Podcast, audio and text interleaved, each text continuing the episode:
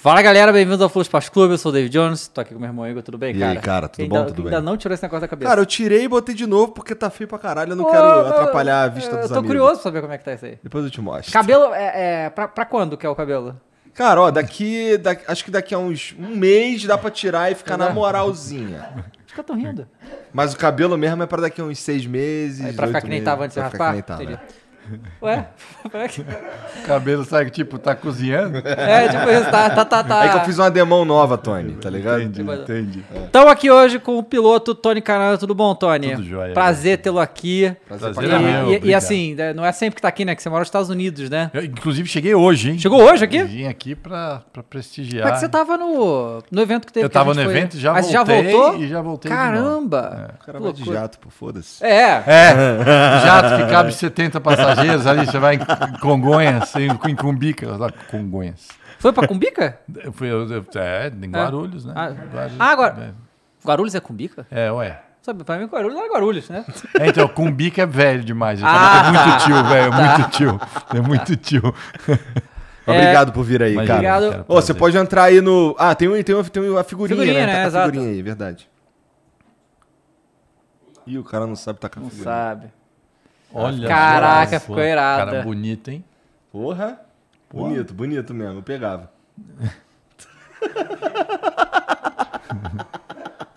Bom, para você, você pode resgatar essa figurinha pra completar o seu álbum aí. Você só precisa ter um perfil que é de graça na plataforma, tá?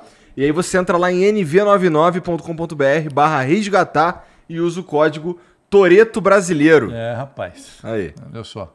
Porque se fosse um pouco maior, parecia mesmo. Cara, então, é, todo mundo é, sempre fala, né, que é o Vin Diesel brasileiro, é o Vin Diesel brasileiro. E, e engraçado que em 2013, quando eu ganhei as 500 milhas, ah, a gente acabou fazendo uma ação junta. Eu, eu, Vin Diesel. Caralho, que É. maneiro. Cara, legal. disso.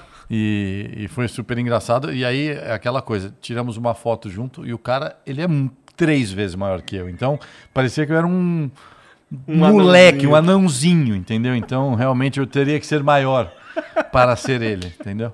É, assim, largo, né? Porrada. E assim. que aí eu não caberia dentro do carro de corrida, que não é, Seria uma, horrível, É, né? exatamente. não é um né? negócio que, que funciona. É, pra um- ser. é um pouco tipo o jockey, que assim, o jockey, ele quanto menor e mais leve, melhor Cara, na velocidade. verdade, assim, hoje eles pesam é, o carro e o piloto, então é uma combinação. Hum. Então eles têm um peso mínimo, aí toda corrida você vai lá e se pesa, se você está mais magro ou mais gordo, enfim. E aí eles compensam piloto e carro. Antes não era assim, antes pesava só o carro, e aí nós, os pequenos, a gente tinha mais vantagem, mas hoje em dia não mais. Só que, ah, eh, eu não sei se é por- em termos de estatura, essas coisas, é muito mais confortável num carro de corrida você ser pequeno. É, porque o carro é Super né? apertado, É. enfim, não tem nada de confortável um carro de corrida. Então, é, eu acho que assim, não sei porquê, mas se você olhar, a maioria dos pilotos são pequenos, mas tem, Uhum. tem piloto de 1,80m e tal, mas é realmente, eu converso com os, com os caras que são mais altos, é super desconfortável, porque não tem muito ajuste. É, principalmente você pega um Fórmula Indy, por exemplo, não tem como você botar o pedal para frente, o banco para trás. É um chassi, é um carro, para quem não conhece, é como um Fórmula 1, é um cockpit, e o tamanho é aquele lá. Se adapte ao tamanho que é. Ah, ele entendeu? não, ele não é construído de forma a você caber legal nele. Não, não. Ele é construído pelas normas do regulamento. E aí, como você vai caber lá dentro, é um problema seu. Caralho, entendi. Então, nós que somos pequenos, a gente tem muito mais espaço, tem muito mais chance de você fazer um negócio mais confortável para você, porque tem mais ajustes, você sendo menor. Os bancos, hoje, para quem não conhece, é feito um material tipo um monte de bolinha de isopor com uma resina especial. Então, na verdade, você vê lá, o cara coloca um saco de plástico com essas bolinhas soltas, joga a resina e essa resina você senta e com o tempo ela começa, ela tem uma, uma reação química com um compressor que suga o ar de dentro dessa, desse saco de, de lixo assim. E aí você vai moldando o seu corpo do jeito Caramba! que você quer. E aí o cara solta o ar, aí você mexe no- nos isopores e tal. E aí, a hora que você está confortável, ele fecha tira o, a- o ar de dentro, você espera uns 15 minutos até a resina secar, você sai, tá o molde feito, o cara tira esse molde, corta, faz o banco de fibra de carbono e você coloca. Então, né, tipo, você, teoricamente, você faz um banco em janeiro, por exemplo. Você não pode ganhar muito peso porque o banco foi feito para, sei lá, você tá com 60 quilos, é 60 quilos. Se engordar 5 quilos durante a temporada, tem que fazer outro banco. Caramba. Que doideira. Porra, legal. É, Cara, tem tanta coisa sobre esse mundo aí que eu, que eu queria. Estamos saber aqui que, para porra, responder Pois todas é, as é, perguntas. Porque a gente é bem leigo no negócio É, de corrida. é. O primeiro piloto que a gente fala também. E, né, tem. Eu eu tenho um monte de dúvida Ah, aqui, inclusive. E se você tiver umas dúvidas aí, também manda pra gente lá em nv99.com.br barra Flow Esporte Clube. E aí você manda a sua mensagem lá que a gente lê aqui no final do programa aqui. E o Tony tá, bom, pelo que ele falou, ele tá disposto a responder as paradas. Pergunta o que quiser, gente. Tá valendo. tá Cara, valendo, você tá valendo. é, é atualmente você é piloto de Fórmula Indy e Stock Car, Stock Car. né? Então, assim, para bem leigos mesmo, como é o nosso caso, e como muita gente tá vendo aqui, porque a grande maioria da galera que vem aqui é de futebol, né? Qual que é a, principal diferença da Fórmula Indy e Fórmula 1? Bom, é, Indy e Fórmula 1. Ah, a Fórmula Indy corre nos ovais, que são as só curvas para a esquerda, ah, e nos circuitos mistos, né, que é os autódromos, circuitos de rua. A Fórmula 1 só corre em autódromo e circuito de rua. Por isso, em termos em relação a peso, potência e potência, os carros têm mais ou menos a mesma potência, entre 700 e 800 cavalos. Fórmula 1 é um pouquinho mais leve. Por quê? porque é um carro que não precisa de tanta, eh, digamos, tanto material para absorver um impacto como a gente anda no oval. O oval dá 415 km por hora de velocidade final. E não tem muito espaço para bater. Então a gente precisa de uma proteção a mais. Então essa proteção a mais que é no chassi torna-se o carro um pouco mais pesado. E aí é super simples. Vamos, vamos falar em termos de futebol. Um jogador gordinho e um magrinho. Quem Aham. corre mais rápido ou quem acelera mais rápido. Isso não quer dizer que eles atinjam a velocidade, né? Aham. Vamos dizer, uma velocidade final, podem até correr na mesma velocidade, mas de arrancada, o Fórmula 1 é mais rápido que o Fórmula Indy e de velocidade final, o Fórmula Indy é mais rápido. que o Fórmula 1. Os carros são super parecidos. Tem é, as asas, enfim, pneus, é, é, é, com a roda aberta. Não é um carro de turismo como o Stock Car, por exemplo, que é um carro de rua transformado mais ou menos para uma pista. Eu dei um rolê uma vez num- lá em Curitiba, num, ia ter uma etapa do Stock Car lá. E aí eu fui, eu fui lá de convidado pra dar pra fazer uma volta que nem eu fiz contigo. volta Eu rápida. queria dizer que eu fiz uma volta com o Tony Canaan no evento lá do Gran Turismo 7 aí que a PlayStation chamou, chamou o Dave, aí ele acabou levando a gente. É, cara, esse cara fez mágica num Toyota Yaris. Eu fiquei de bobeira, o cara aqui, ó, tá dando 200. eu assim do lado, caralho, hein? Pô, mas esse Ares estava bufado, não tava Cara, não? então, o Yaris não vem para o Brasil, né? Aham. Esse Yaris é um, é um carro que, é, na minha opinião, é o carro mais divertido para você ter um, na cidade. Aham. Porque é um carro pequeno, então a relação peso-potência dele é. E tem um motor com uma cavalaria decente, o carro levinho, parece um kart. A gente levei o Igor para andar, a gente, eu nunca me diverti tanto quanto naquele dia. Tudo bem, tinha outros carros, a Bia estava com Audi, que tinha muito mais potência e tal, mas a gente, em, em termos de fazer curva e de aceleração, a, a, a percepção de velocidade era muito maior no, no Yaris do que, do que Cara, no... então, foi uma experiência nesse dia. É, eu tava. Olha lá, tá rindo já. Eu, eu, Eu- eu eu, eu vou até interromper. Eu fiquei sabendo que alguém desceu passando meio mal, Pois é, meio então. tremendo. Mas aí, eu fui E o com Igão, o Igão desceu lá, rapaz, ó, tava zero o Igor, meu. Cara, eu fui, eu fui com a Bia no R8, né? No que é o R8, de lá. Você já né? pilotou esse carro? Já, já. Então, é, uma- é, é bruto, é bruto demais, né? E. é, Levar não- o homem andar de Fórmula Indy de dois lugares Não, pô. é Mas eu nunca tinha dado um negócio desse, né? E aí, assim, cara, o que me deu. Eu, eu, eu, fiquei, eu, eu já tenho de pressão naturalmente, assim. Já é uma coisa normal, uma pressão meio baixa. E a, as curvas, quando fazia as curvas. Sabe o que eu sentia? Parecia que assim, que o meu corpo foi pra lá, mas os meus órgãos vieram pra cá. Mas isso é exatamente é isso o que mesmo? acontece. Isso acontece. é. Nossa, foi uma Você, coisa. você pegar, isso chama-se a força G. É, né? ela falou isso. E, e no Fórmula Indy a gente tem até 4 Gs por curva. Porra! Então é o seguinte, pra você te dar uma ideia básica, Pra ter uma ideia, é, o, a gente conversou com o Marcos Ponte, Uhum. que é o astronauta, e ele falou que assim, o, o foguete subindo dá 5G. Caralho, o carro ali já vai pra 4. Então, e- mas o que, o que, qual que é a diferença né, do foguete? De, foguete você tá lá, 5G, 5Gs o tempo inteiro. A gente dura, sei lá, 6, 7 segundos, relaxa porque você pega uma reta. Né? As curvas, você tem sempre a curva seguida de uma reta, longa ou curta. Então, assim, pra você ter mais ou menos uma ideia, nos ovais, que a gente pega aí de 4 a 4,5, muitas vezes você está, lógico, naquela concentração e o olho lacrimeja. Então, assim, você está fazendo a curva, são curvas só para a esquerda, e você vê, a lágrima começa a correr, passa Caralho, daqui, passa para cá. E essa é a força, e você, realmente você sente isso. Você- a gente sempre fala. seu corpo vai para o lado e parece que seus órgãos ficam, Caralho, ficam do outro. né? Então, aí teve, teve, teve. Antes disso daí, lá em Curitiba, eu andei num- no Stock Car, e assim, é, eu não sou técnico, mas eu- a- a- o que eu vi? Eu vi um chassi bem simples. é, toda, toda a parte de fora do carro era feito de fibra. A carroceria? Assim, não tem. Ele tem um adesivo que, que, que parece Que é o o farol, farol. é, Ele fica, caralho, Ah, não não, é tem farol de farol. verdade? É um adesivo. Pra ficar mais leve Ho- isso? Hoje em dia não, não é mais assim. Não? Hoje em dia já, já é a carroceria do Corolla e do, Hum. do, do Cruze, que é o Chevrolet e Toyota.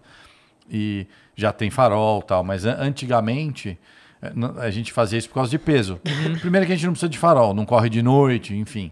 Então, quanto mais. eh, e era uma bolha, a gente fala que era uma bolha. É Mais ou menos assim, o pessoal que é das antigas, é o autorama. Você fingia que era o carro de rua, mas não era um carro de rua. Hoje em dia está muito mais parecido. Ah, os chassis ainda são tubulares, não é um chassi do Toyota Corolla, por exemplo, mas o motor é. É, aí você vê a, a carenagem em si, tem os faróis dianteiros, é, parece um carro de rua meio que turbinado, assim, todo robustão, mas é, é, realmente antes não tinha. E Por aí uma só- questão de peso. E aí só tinha. A única luz que tinha era uma luz de freio atrás, Uhum. não era uma bolinha que ficava assim atrás. E eu não, não vou lembrar o nome do piloto, mas, cara, como aquela porra anda rápido. E entra no- nas curvas que parece que você vai embora. É. impressionante, cara. É assustador. E ele falou que o carro fazia, se eu não me engano, 4 por litro no bagulho. Nossa. É, não, é, a gasolina de preço de hoje vocês não têm Tá ideia. difícil, é. A gente gasta, é, pra você ter uma ideia, o tanque tem 60 litros. Eu acho que dá. Se a gente. São, são duas corridas de 30 minutos com um pit stop obrigatório. É, é quase. A gente quase, quase gasta 40 litros em 30 minutos. Caraca. É, gasta, gasta. gasta. Bebe, viu? Bebe. E, cara, é, você, você é, é de onde daqui do Brasil? Eu nasci em Salvador. Salvador? Mas minha família é de Salvador, minha mãe é baiana, mas eu sempre morei em São Paulo, por isso eu não tenho sotaque. Eu E- vim para São Paulo com seis meses. E como é que foi, assim? Porque, Cara- ah, vou, vou ser piloto. como é que eu Então, vou então ser essa piloto? história né? é, é, é uma história super legal. Eu, eu- eu- sempre que eu conto às pessoas, quem não conhece a história acha que é uma história super desafiadora. Mas eu comecei, na verdade, pelo meu pai. Influência do meu pai, coisa de moleque. Meu pai sempre foi um fã de corrida, um cara que nunca correu, mas desde os meus quatro anos de idade a gente acordava domingo de manhã e eu lembro que era para assistir Fórmula 1. Fórmula 1 e de tarde tinha a Fórmula Indy, porque com o fuso horário, os Estados Unidos as corridas eram mais tarde, né? Como a Europa está muito para frente. E aí o tempo foi passando, me levou com seis anos de idade. Eu lembro que eu fui para Jacarepaguá assistir Fórmula 1, vim para Interlagos assistir Fórmula 1. Quando eu tinha sete anos de idade, a gente foi para o cartódromo aqui em Interlagos, assistir uma corrida de kart que estava correndo Rubens Barrichello e Christian Fittipaldi. Não, lógico que a gente não conhecia ninguém. E eu sentado na arquibancada com meu pai, eu falei, nossa pai, que legal, eu queria, queria ter um kart. Bom, acho que foi a pergunta que ele queria ouvir. É, a gente saiu de lá, do cartódromo, a fábrica dos karts, que é a Mini, é ali mesmo em Interlagos. Saímos do cartódromo, ele comprou um kart. A gente ah, pa- bom, pagou o kart e tal. Ela falou: você já quer levar? Já não, não posso levar, porque a minha mãe abominava a corrida. Falou: meu filho não vai correr nunca, você está doido, vocês são doidos, não sei o quê. Que é de pe- perigo, eu imagino. Perigo, com Aham. medo, mãe. E deixamos o kart numa oficina ah, lá em Interlagos, porque era muito mais fácil também. Então o mecânico leva o kart para treinar. E meu pai falou: ó, o seguinte, a partir de hoje a gente vai vir aqui todo sábado. Mas você não pode contar para sua mãe. A gente vai falar para tua mãe que, sei lá, vamos inventar cada hora, a gente inventa uma história, enfim, tá bom. Pri- Primeiro sábado, ok. Segundo sábado, bom, sei lá, gente passou um mês, quatro sábados seguidos, que a gente sumia 8 horas da manhã, voltava às 5 horas da tarde. Minha mãe baiana, retadíssima, falou: tem merda aí. Tem alguma coisa aí. Tem- Só que a sorte foi o quê?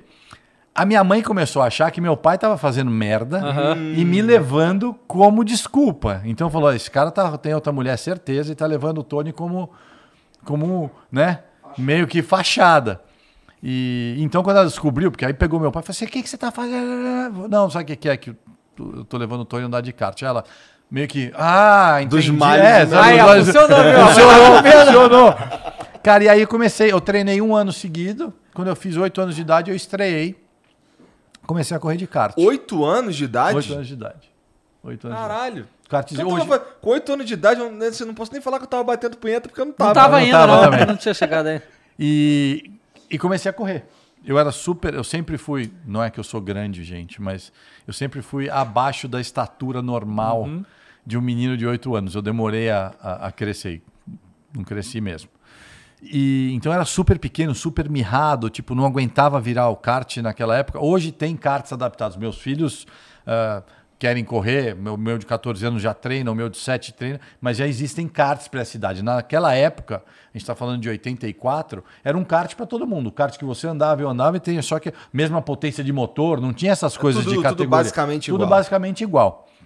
E comecei a correr, Tinha muitas fábricas aqui de kart ou era uma só, essa? Só uma essa. só. Hoje em dia tem muito mais, mas era uma só. Tá. Aí, cara, comecei a correr, com 9 anos ganhei meu primeiro campeonato. Ganhei, acabei ganhando seis, seis campeonatos consecutivos. Mas a história que foi o seguinte, uma puta história legal, eu e meu pai, pô, os dois que curtiam pra cacete corrida, meu pai super, é, é, é, aquele paizão, né? Pô, meu filho ganhando corrida, não sei o quê. Com, eu tinha, quando eu tava com 11 anos, foi em 86, é, eu tinha ganhado meu segundo campeonato. Meu pai descobriu que estava com câncer. Ih. E chegou em casa, me chamou para conversar, falou: Ó, filho, é, o papai tá doente, não sei o quê. Naquela época, menino, você não assimila muito, É. né?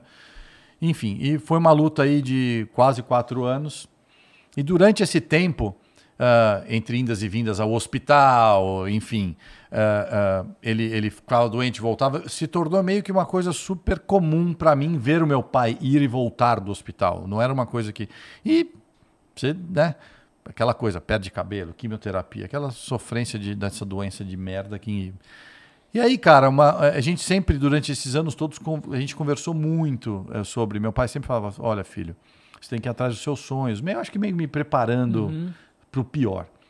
É uma quinta-feira, em 88, abril de 88, eu fui para a pista. A gente era uma família de classe média alta. ah, meu pai era dono de transportadora. A gente estava super bem de vida, morava nos jardins, enfim. Não tinha os dois, meu e minha, eu tenho minha irmã só. A gente estudava em escola particular, enfim. né? Vida confortável. É, me chamou, falou, minha mãe falou, o seu pai está te chamando. Eu voltei da pista, eu precisei ir lá no hospital que ele quer falar com você. Ele estava no hospital. Eu falei, tá bom. Então fui lá, subi, meu pai sentado na cama, super lúcido. ah, e de novo, não pensei nada porque realmente era um, Já tava acostumado era com normal, o fato dele estar no hospital. exato. É, ia, voltava. Ah, hoje não tá bem, passa três dias lá, volta. Sentei e falou, meu, deixa eu conversar com você. Falei, "Não, como é que estão as coisas, tal, tal. Você lembra que eu te falei que se um dia alguma coisa acontecesse comigo, eu quero que você cuide da sua mãe da sua irmã e que você siga o seu sonho, que você nunca pare de correr, blá, blá, blá. Conversando. Aí ele falou, "E me- eu agora eu quero te fazer uma pergunta. Eu falei, fala, pai. Ele falou, se você pudesse escolher, assim, uma corrida para ganhar na tua vida, que corrida você gostaria de ganhar? Eu falei, ah, pai, a gente já falou isso a vida inteira. As 500 milhas de Indianápolis. Porra. E na, naquela época, as 500 milhas de Indianápolis, porque, moleque, né? Não, é só pelo, não era pelo prestígio. Eu lembro que o vencedor das 500 milhas, ele, ele quando ganhava a corrida, separava o carro assim na, na linha de chegada e os, você, tira, você ganhava um milhão de dólares quando você ganhava a corrida. E você tirava uma foto com um milhão de dólares em dinheiro. Então eu, moleque, falei, porra, quero essa grana toda, né, velho? E aí falei isso pra ele. Falei, bom, bom, boa noite. Eu tinha corrido aquele final de semana. Dei um beijo nele, fui pra casa, fui dormir. Sexta-feira de manhã acordei, minha mãe estava em casa, que era uma coisa que não acontecia. Minha mãe dormia com ele no hospital. Minha mãe me chamou e falou assim: ó, é, três horas da manhã teu pai faleceu. É, eu fiquei meio em choque. Na, na, na- sei, ele falou, mas ele falou ah, antes dele dormir, disse que ele chamou minha mãe, conversaram, virou, virou pro lado. Eu acho que, na minha, na minha opinião, acho que ele decidiu que era a hora mesmo, não teve. Ele falou, ele falou pra você lembrar da conversa que vocês tiveram. Cara, eu levantei, falei, beleza. Falei, mãe, eu vou pra pista. Porque ele me falou, eu quero que você nunca pare de correr e vai atrás dos seus sonhos. Ela falou, ok. Eu falei, eu não, eu não acho que, na minha opinião, eh, não ia me fazer bem velório, essas coisas, eu acho uma coisa muito sofrida. É, não fui no acho. velório, não fui no enterro, nunca fui no cemitério onde ele está, que para mim não tem. Eu respeito quem faz, respeito quem, quem. Eu acho que eu não queria ter aquela visão do meu pai ali também. E mesmo hoje, depois, eu tenho 47 anos, eh, eu tenho um- uma, um- uma dificuldade muito grande de ir. Graças a Deus, até hoje, minha mãe, minha irmã, pessoal, todo mundo vivo, eu tenho, eu tenho de ir, porque eu não fui no do meu pai. Fui pra pista, aquele fim de semana tinha corrido de kart, eu tinha 13 anos, fiz a pole e ganhei a corrida. É, esse troféu dessa corrida tá é, com a minha mãe até hoje. A minha mãe nunca casou de novo, que é uma coisa que, na minha opinião, uma, uma vez eu perguntei isso pra ela. Eu falei, mãe, mas pô, você tinha 33 anos de idade. 33 anos com dois filhos. Meu pai morreu, ele tinha 41. É, falei, ah, é, lógico, teve namorados e tal, mas a minha mãe falou, não, ele era o amor da minha vida. E, isso é aquelas, aquelas coisas que eu tento dar exemplo para os Aham. meus filhos, né? Isso não quer dizer, já a gente passa por, enfim. E, cara, e aí começou a minha luta, porque a gente acabou, meu pai, um libanês, ah, super mulher minha cuida dos filhos só, só eu trabalho tal. Eh, não tinha quem cuidasse da transportadora, perdemos tudo. Eu parei de estudar na quinta série, eh, fiquei quatro anos sem estudar, acabei terminando o colegial depois, só fiz até a oitava, não tenho o curso Ensino médio. ensino médio completo e fui trabalhar fa- na fábrica de kart nessa lá em Interlagos pegava continuei morando nos Jardins que a única coisa que a gente não perdeu que pela lei nesse país graças a Deus funciona é que eles não podem tomar eh, a casa eh, Que que, você mora. que você mora pegava dois ônibus dos Jardins até Interlagos você imagina um cara um moleque que tinha estudava em escola eh, particular parei de estudar minha irmã foi para estudar em escola pública minha mãe eh, tinha 35 na época, desculpa, não 33. Nunca tinha trabalhado na vida, porque meu pai nunca deixou. Aham.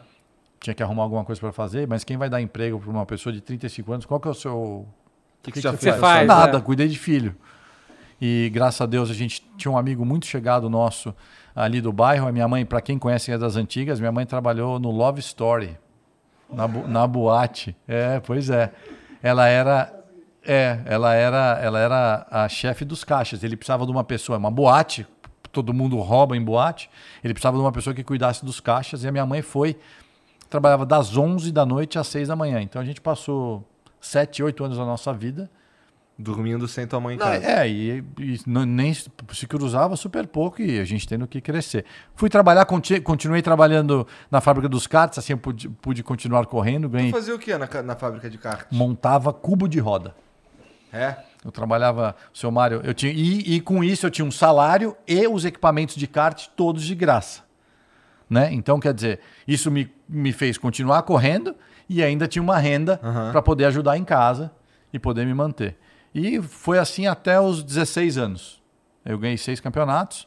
É, Cara, aí um dia eu, eu tava no cartódromo. Naquela época, gente, não tinha nem não tinha celular, não tinha nada. Desce um dos meus preparadores, as oficinas são super, são na redondeza ali. Desceu um dos mecânicos da oficina e falou assim: Tony, é, ligaram para o Nelson Piquet, Caraca! ligou lá na oficina e tá querendo falar com você. Eu falei, ah, falou então. É, é. Ok.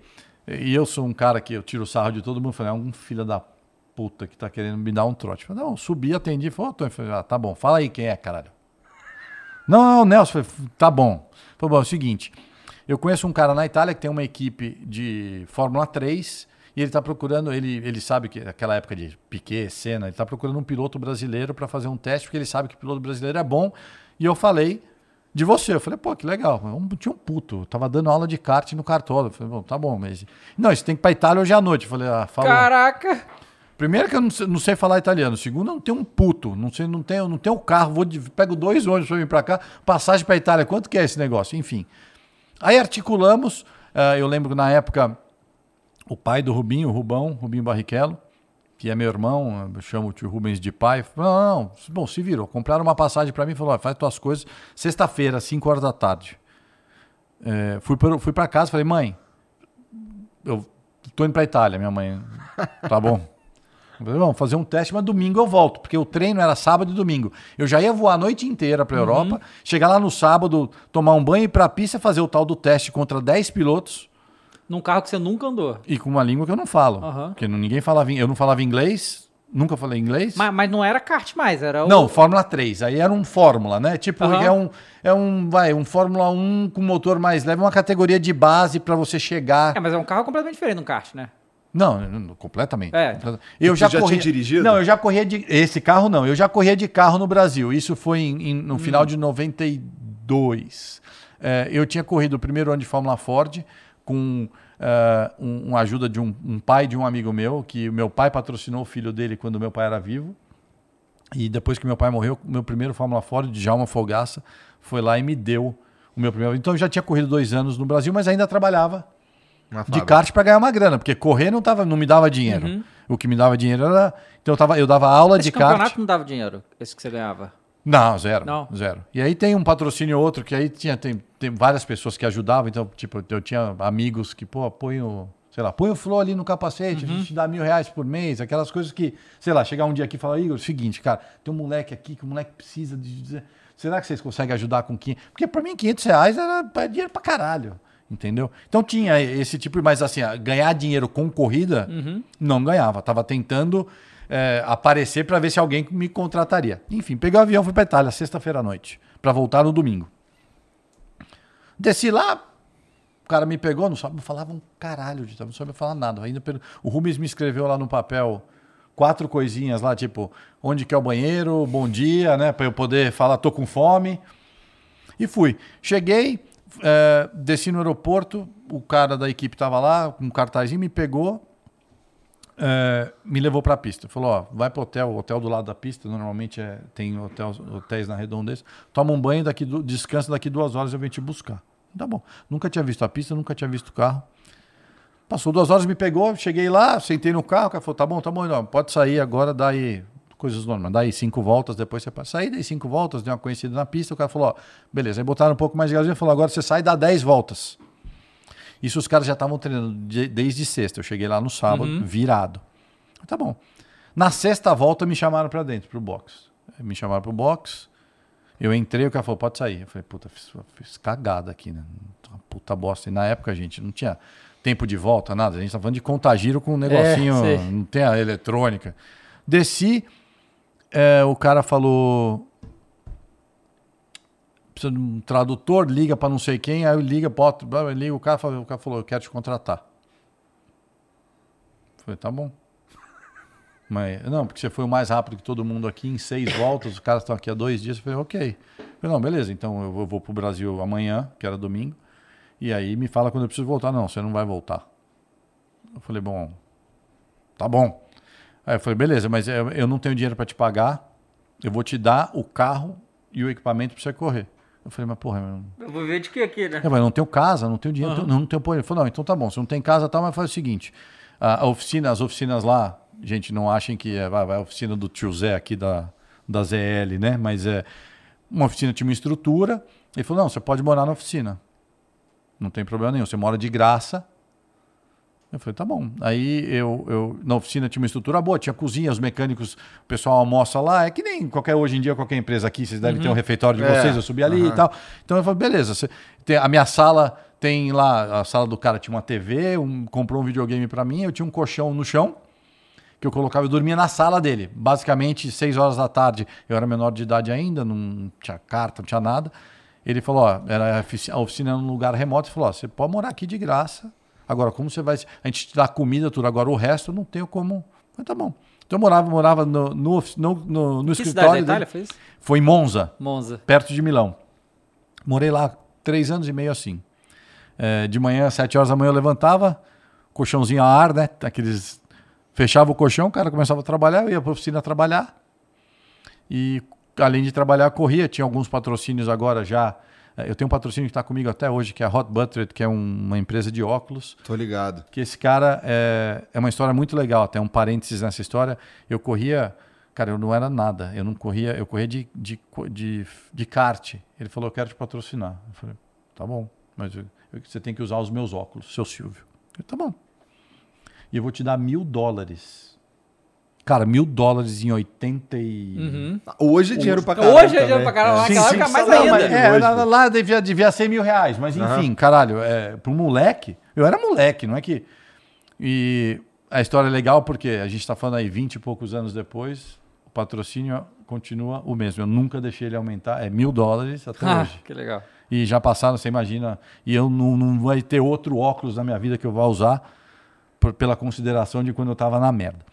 E aí foi isso. Essa foi a minha, minha meu episódio da Itália. Eu estou tentando dar uma encurtada porque tem muita coisa aí que de repente vocês quiserem perguntar, mas Corri na Itália. Você O aprendeu a mais falar importante italiano? disso é você tem tempo. Então, lógico que eu. ué, Então tá bom. Então tempo é fica o à seguinte, vontade. a minha live vai abrir hoje live? Vai, De- 10 horas da noite. Eu tenho tempo. Aí, então, 93, cheguei na Itália. Deixa eu- vamos continuar pra... Morando no... Isso foi em janeiro, tá? Mas aí você tava, você tava trabalhando. Além de correr, você tava trabalhando na oficina. Bom, aí você imagina o seguinte, eu saí de casa na sexta pra voltar domingo. Liguei a minha mãe e falei, não volto mais. Com emprego na fábrica, mas lógico que os caras sabiam. Eu falei, seu Mário, dono da fábrica de kart, acabou, velho. Cheguei aqui, ó. Assinei um contrato, tô bonito. Beleza. Isso era em janeiro. Cara, os italianos doidos da cabeça e tal. Eu tô lá, dia 18, era, sei lá, 2 de janeiro. Dia 20 de janeiro, tô na oficina, na Itália. É um dia, dois dias antes do teste pré-temporada, tô ajudando os meca a montar meu carro, cagando de rir e tal. Aprendi a falar italiano. Não naquela, na- nesse, nesse meio Aham. tempo, falava mal pra caralho, mas depois, fiquei lá com quatro anos. O dono equipe falou, preciso falar com você. Tu faz a mãozinha? Cazzo! tem que fazer a mãozinha, senão não É, sabe tem que falar com um. Falei, fala, ele falou, fudeu. Eu falei, fudeu o quê? Eu briguei com os caras da Federação Italiana e os caras expulsaram a gente do Puta campeonato. merda, Nós não cara. correr. Eu falei, ah, tomar no cu. Ah, não, parênteses. Um dia antes, a oficina era num lugar remoto, eu não podia sair da porra da oficina, velho. Tava ficando louco. Falei pro cara, velho, me arruma um jeito, eu preciso fazer. Falei, beleza, o cara pegou. Ele era um italiano ricaço. Ele pegou, eh, falou: Ó, vou te dar uma bicicleta. ah, Pelo menos durante o dia você pode dar uns rolês de bicicleta aqui pela cidade, ir no mercado, comprar um negócio que você quer e tal. Cara, e o cara me deu uma bicicleta da Ferrari. Ele Caraca! Ele devia ter comprado uma Ferrari e veio. Ah, não, não. É, veio a porra da bicicleta. A bicicleta, bicho, pra mim, eu falei, cara, ganhar uma Ferrari aqui. Bicho, a bicicleta dormia comigo lá na sala tal. Bom, enfim. Um dia antes dessa notícia, peguei a bicicleta, fui no mercado. Falei, ah, vou comprar uns iogurte, chocolate, o caralho. Tranquei a bike na frente do mercado, não, que nos negócios, tranquei a bike, saí, quem disse que a bicicleta tava lá? Ah, Pô. caralho. Daí aquelas merdas, né? Você fala, vai tomar banho, né, velho? Que pode tomar, que quanto mais eu Vi tenho ser que tomar no roubado, cu nessa ser vida? roubado na Itália, caralho. É, pô, vai ficar tomando no cu quanto tempo, velho? Aí já, aí já começa aquelas coisas. né? Porra, meu pai, eu tô aqui me fudendo, num lugar que, morando sozinho, meus amigos tudo no Brasil se divertindo, e o caralho aqui me fudendo dormindo na oficina. Porra! No dia seguinte o cara falou, ó, acabou, hein? É, Fala, rouba minha porra. Ferrari. Que- Daqui a pouco eu vou sair ali, vai cair um raio na minha cabeça, né, velho? Aí ele falou, ó, mas fica tranquilo que é o seguinte, eles me expulsaram do campeonato italiano, então a gente vai fazer o campeonato alemão. Só que os patrocinadores que eu tinha pro campeonato italiano não vão pro campeonato, então eu tenho pro campeonato alemão, então eu tenho que arrumar um cara para pagar, então você tá fora. Putz. Eu falei, tá bom, tô fora. Ele falou, não, mas, cara, a tua história, você é um moleque de, de, de garra, não sei o quê, eu, vou, eu tenho um dinheiro reservado, eu vou te pagar para você fazer cinco corridas numa outra equipe, num campeonato europeu, que, que era um campeonato de, eh, chamava Fórmula Opel, que era a Fórmula antiga Fórmula Chevrolet do Brasil. As corridas são preliminares da Fórmula 1, de 93. Eu falei, tá bom. Você tem cinco corridas aí, você meio que, meu, ganha um tempo e vê o que você consegue. Eu, eu, é isso que eu posso fazer por você. O cara não tinha obrigação de fazer nada por mim. Ele tinha acabado de me contratar. Tipo, nada, nada. Não é que. Falei, tá bom. Assinei com essa equipe por cinco corridas. Comecei o campeonato, eles já tinham, já tinham tido quatro corridas no campeonato, porque o campeonato já havia começado. Nessa Então você época. começou com zero Na pontos quarta menos corrida, quatro exato. corridas. Tá. Na quarta corrida que é, eu tinha, eu tinha cinco. Na quarta corrida eu estava em quarto no campeonato. Foda. Eu fiz umas puta corrida boa. E as minhas corridas eram uma hora antes das corridas de Fórmula 1 na mesma pista, Uhum. um campeonato europeu. Chegamos em Hockenheim, eh, na Alemanha, minha última corrida. Um parênteses aí, para quem não sabe, em 91 eu tinha recebido um convite. Tinha inauguração de uma fazenda em Tatuí, de uma pista de kart de uma pessoa chamada Ayrton Senna da Silva. E o Senna convidou Pensei alguns que essa pilotos. história não fosse chegar, porque dessa Não, não, é porque eu, preciso- eu quero ligar agora para o pessoal Aham. entender. E eu fui convidado como um piloto de kart para participar. Todos os pilotos de Fórmula 1 lá. Enfim, cheguei lá, você imagina, o Senna é meu ídolo. Você já conhecia ele antes? Não, imagina. É, O cara é. é- é muito difícil. Eu nunca tive assim. Meu pai, para mim, era o meu ídolo. Então, depois que eu perdi meu pai, acho que. Sabe, o coração fica meio geladão Aham. assim. Você fala, ah, foda-se, tenho ídolo de porra nenhuma. Tô cagando. pra isso. Meu pai, eu já perdi meu pai. O que, que pode ser pior na vida? E, e cheguei lá, cara, não conseguia falar com o cara. Caralho, o Senna, é o Senna. Mas moleque, né? Se eu for andar com esse cara, porque dar um pau nele forte, né? Não vai ter... E a inauguração da pista, botou, botaram lá 20 karts. Eu tinha um kart, o Senna estava lá e ele fez uma corrida entre as celebridades, pilotos de Fórmula 1 e os pilotos de kart. Bom, enfim. Classificação, Quem ganhou? classificação eu fiz a pole. Fiz a pole e falei, ah, agora eu vou meter né, nesses caras. O que acontece? Na hora da largada ele falou: não, não, não, não, não. Aqui quem manda sou eu. Eu vou inverter o grid. O primeiro larga em último e assim vai. E ele não tinha feito a classificação. Eu falei, ah, vai se ferrar, velho. Você tá louco? Eu já fiquei puto. Meu, Aí você ia começar de em ídolo, último. de ídolo ele já virou um porra, né, meu? Vai se fuder, porra. Aí eu falei, não, mas então beleza. Agora, se. Porque ele tava mó mistério se ele ia correr. Se ele não Aham. ia correr. Agora, se você for correr, você vai largar lá atrás comigo. Ele falou, quem manda aqui sou eu. Vai, vai, vai, vai. Beleza. Na época, tinha acabado de lançar o Cadete, lembra? O Cadete conversível. Então, ele fez uma volta de apresentação, porque tinha patrocínio da, né, da Chevrolet, enfim.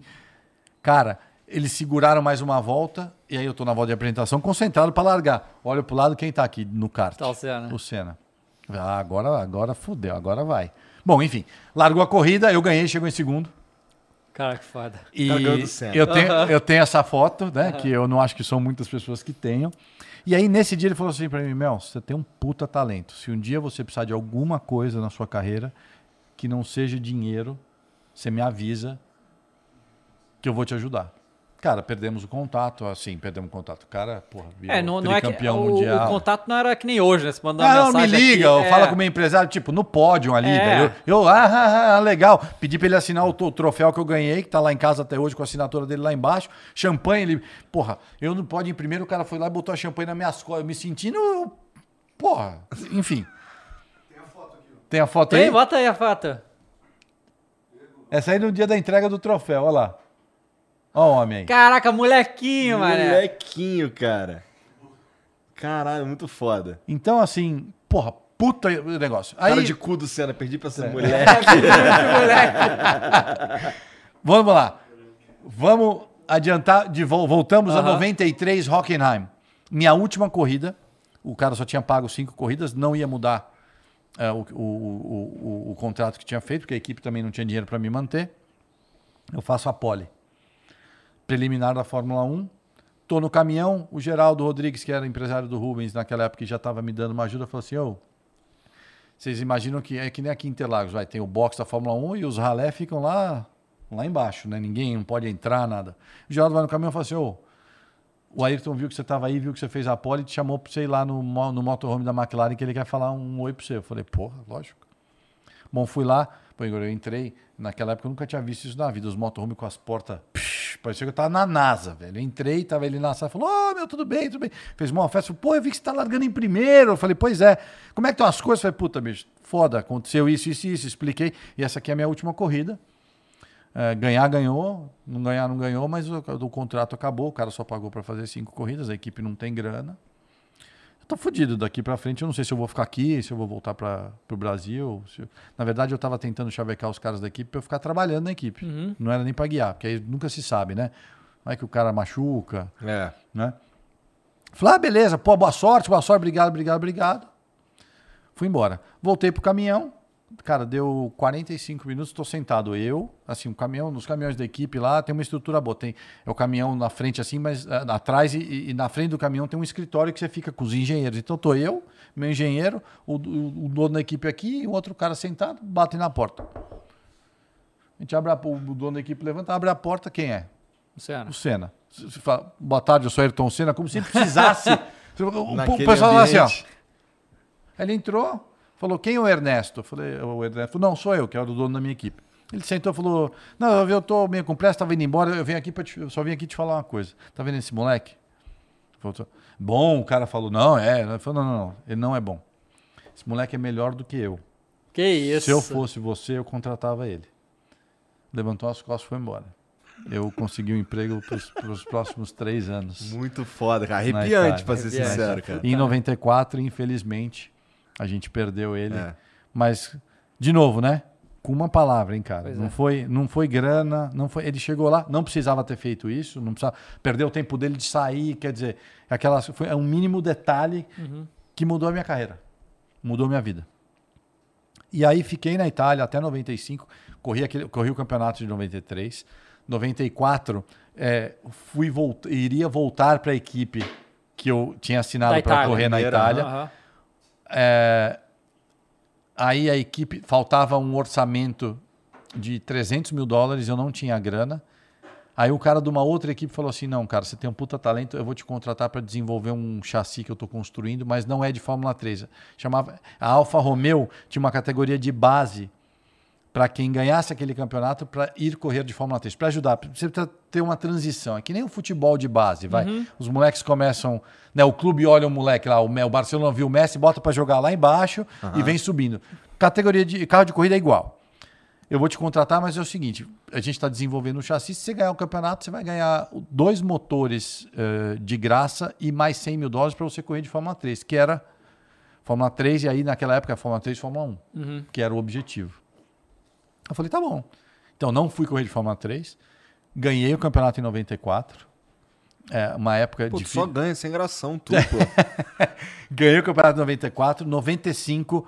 Aí fui contratado por uma equipe, mas eu já entrei com esse orçamento. Né, Eu entrei dando os dois motores. Dois motores que eu digo, gente, é todas as revisões. Isso tem um custo gigantesco. Revisa o motor toda a corrida.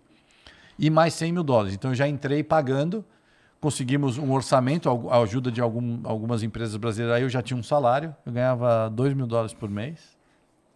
Continuei morando na oficina, porque 2 mil dólares, você pensar, não dá para pagar aluguel. Não tinha carro.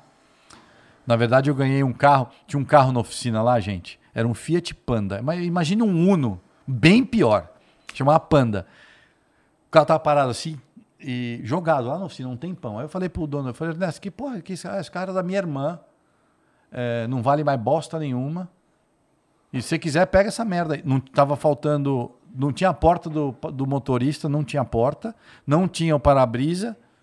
Falei, beleza. Aí chamei os meca, puta, tava faltando, sei lá, pastilha de freio. Fazer o motor funcionar é o mais fácil, dentro da oficina, com os mecânicos. Fizemos umas gambiarras lá. A pastilha de freio, eu lembro que em vez de não tinha grama pra fazer porra nenhuma, pegamos uma, umas pastilhas do Fórmula 3, que são maiores, pastilha de carro de era maior, imagina a cagada. Pegamos uma pastilha do Fiat que era desse tamanho, coloquei em cima, Cortou. Cortei, botei lá na morsa, bzz, bzz, bzz, botamos a pastilha no carro. Fui no ferro velho, comprei a porta de um Panda. Pessoal que o Panda era bege, sabe aqueles bege? Aham. Chevette, Chevette, Chevette. bege. Só tinha um Panda verde, a porta era verde. Então o cara era bege com a porta verde. O para-brisa tava cagando. foi- Não tinha para-brisa. Não tinha para-brisa. Não tinha para-brisa. E, e, cara, ia andar o carro pra lá e pra cá. Só quando, quando não chovia, tá, mas foda-se se chovesse também. Então não tinha carro. Aí, 95, corri de Fórmula 3. Senna morreu em Imola. Esse carro aí, ó. Esse é o esse aí. Elba, é o um Fiat, Elba. Fiat Ah, Panda, é parece esse um mesmo. Uno, um Uno um pouco Um mais Uno, bundudo. é, um Uno, né? E- só que a Ah, porta sim. era verde. Aham. E não tinha o para-brisa. Agora, ah, vocês sabem. Tá louco, isso aí pra mim era, era Gisele Bündchen naquela época. Eu tava pegando qualquer coisa naquela época. Tinha a tiazinha, né, Barreto? Ô, a tiazinha da limpeza, gente. Ela é. Nossa. Ela- Será Oi, que vem aí? Cara, na Itália, seis meses lá, ela tiazinha tinha 62 anos, ela limpava a oficina. Ah. No primeiro dia ela era feia pra caralho. Daqui de seis meses depois, eu andava no shopping de mão dada com ela, porra.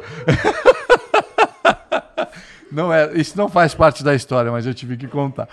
Vocês sabiam que se o para-brisa da frente do seu carro quebrar e você andar com, você andar com todos os vidros fechados, não entra vento dentro? É mesmo? Faça o teste. Não, melhor não, né? Não faço teste. Só em caso Aí, de desespero. Cara, final de 95, ganhei a corrida de Imola. Onde a primeira corrida depois, do- da, depois da reforma, quando o Senna morreu. Isso, Fórmula 3. Fórmula 3. Tá. Cara, desci do carro, fui lá, chorei pra caralho na, na, na, na tamburela e tal. Acabou o patrocínio. Não tinha mais porra nenhuma. O dono da equipe de Fórmula 3 falou pra mim. Não, desculpa. Falta, antes da coisa de Imola, o- os caras da Fiat falaram pra mim, Tony, é o seguinte: ano que vem a gente quer que você corra pra nós. O motor, meu motor era Fiat, tá? De Fórmula 3. Era Fiat, Opel, que é Chevrolet e Volkswagen. E eu não tinha ganho nenhuma corrida aquele ano. Eu comecei o campeonato, as três primeiras corridas cheguei em segundo, terceiro, segundo, estava liderando o campeonato. Só que eu era novato. Cara, típico italianão mesmo. depois da terceira corrida, chegaram, chegou um cara lá com um computador lá, fez não sei o que no meu carro, que a porra não andava mais nem, nem empurrando mais. Depois disso, os meus meu melhor resultado tinha sido um oitavo. O presidente da, da Fiat me, me liga com os caras que preparavam os motores da fábrica e falou: oh, ano que vem a gente quer que você seja o piloto oficial da Fiat. Então eu falei, cara, mas é o seguinte: para eu poder renovar com a Philip Morris, com alguns patrocinadores que eu tenho, a gente não ganhou nenhuma corrida esse ano. Era a última corrida do ano. Se eu não ganhar a corrida, é muito, vai ser muito difícil a gente argumentar, porque ainda precisava de um orçamento. Uhum. O italiano falou assim para mim, olhando na minha cara: Não te preocupare. Falei, não se preocupa. Tá bom. Gente do céu. Tu não tá entendendo que aquele negócio andava na última. Ganha, ganha a corrida. Ganha a corrida. Beleza, todo mundo feliz da vida, os italianos. Pô, mano. Ainda tem essas loucuras? Ah, né? tem. É. Porra, porra. Nessa época. Tem tanta coisa que tem que não dá pra falar, Sim, sim. né? Não tem comprovado também, Não né? tem como provar, a gente também tem assim, gente. é, Eu quero que as pessoas entendam assim, é muito fácil. é, vamos entrar num assunto agora das pessoas que criticaram o Rubinho ou que criticam um segundo piloto. A gente assina tanta coisa que a gente não pode falar. Uhum. E eu acho que assim, to- is- acontece aqui também, acontece em qualquer, em qualquer negócio que você tenha, tem algumas coisas que você você está sabendo, mas você não pode falar. Uhum. Então, tem, muito. Então, mas nessa época aí, assim, você já viu aquele filme. Você deve ter visto se você gosta de cinema, que é o Ford vs Ferrari? Claro. Então, então a gente sabe que a Fiat é dona da Ferrari, né? E. Uhum. Mas a Fiat corria separada da Ferrari? Tinha. Uhum. É. Na verdade, a Fiat comprou a Ferrari depois, né? O Enzo Ferrari era, Uhum. Sim. era só a Ferrari. Sim. Eles competiam um contra o outro e depois virou. Fiat virou Ferrari. Sim. Mas sim, é- é- é- sempre foram competidores, entendeu? Então, assim, existe. Tem, tem tantos detalhes que se um dia eu falei que um dia que eu, um dia que eu parar mesmo, eu vou escrever um livro contando tudo. Boa. Tudo. Assim, vocês querem saber? Esse episódio aqui aconteceu isso, isso, isso. O Rubens também prometeu que vai fazer. Então, estou esperando dele antes. Ele, Rubens e Schumacher. O Rubens é mais velho que tu? O Rubens é três anos mais velho que eu. Tá. Ele é de uma geração antes que a minha. Então, Pô, três anos dá pra ser na geração é. antes? Cara, porque isso é diferente. Imagina, de 8 para 11 É, bastante é diferença. bastante diferença. Agora não, se fala 47, 50, É. é. né? É, não tem. Mas, por exemplo, isso são quase duas categorias no kart. Hum. Né? Um menino de 8 para um menino de 11 que já está correndo desde os 7. Você imagina. Entendo, eu comecei, né, o Ru- o Rubens começou com 8. Eu também. Mas como eu comecei com 8, o Rubens já tinha 11. Ele já tinha 3 anos de experiência em cima de mim. Aham. Entendeu? Que foi um cara que eu devo muito a minha carreira a ele.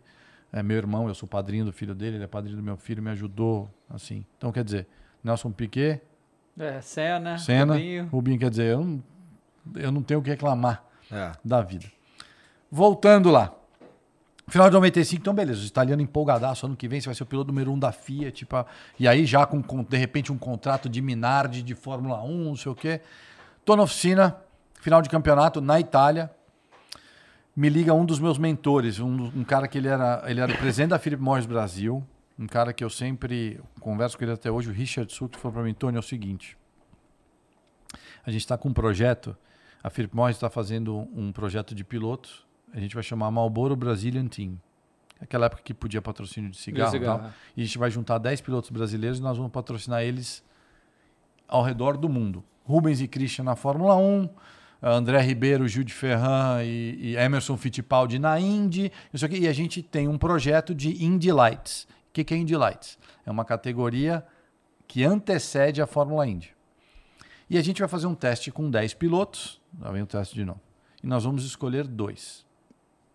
Falei, e? Eu tenho um contrato assinado aqui. Tá? Não, não, você precisa, você precisa. Eu acho que você devia fazer. Eu falei, Richard, eu preciso pensar. Ele falou, não, daqui dois dias eu te ligo e você me fala o que você quer fazer. Mas eu falei, mas e aí? Mas, mas tem a chance de vocês me apoiarem aqui também? Porque eles eram meus patrocinadores. Vai, se- sim, mas é um- uma, numa proporção pequena. Eu falei, tá bom. Cara, aí vem aquela história do meu pai que eu te falei e tal. Desliga o telefone, passa um dia, tô na oficina de novo na Itália. Chega um cara e falou, Tônio, fulano quer falar com você, eu saio ali fora. Oi, Tônio, tudo bem? Eu sou o presidente da Audi da Europa. Falei, ok. Eu quero te convidar para você vir correr para a fábrica da Audi, com, com o Audi na época, um carro de turismo, uma coisa que eu não tinha feito, porque a gente tem um piloto que está indo para a Inglaterra, eu preciso que você faça o campeonato italiano para nós. Naquela época a Audi era a melhor equipe, Uhum. mas disparada. Falei, cara, mas não, antes de você falar alguma coisa, tá aqui a proposta. Assim, é. Peguei a proposta. Era assim. O cara sabia da minha história, sabia que eu morava na oficina. A Audi vai te dar uma casa, um carro à sua escolha. Não vai te dar. dar, a ca... Dar. dar. Não é Aham. vai emprestar, vai alugar. A Audi vai te dar uma casa. Tudo bem, tinha lá um valor que não é que também Aham. ah, vai te dar a mansão do Silvio Santos, né? Mas vai te dar uma casa, vai te dar um carro à sua escolha, o RS6 que eu sempre quis ter na vida, e 500 mil dólares de salário por ano. Que por loucura, três hein? anos. Puta merda. Falei, cadê a caneta, cara? Cadê? Vambora. Cadê essa porra dessa caneta? Eu nunca tinha visto esse dinheiro na vida.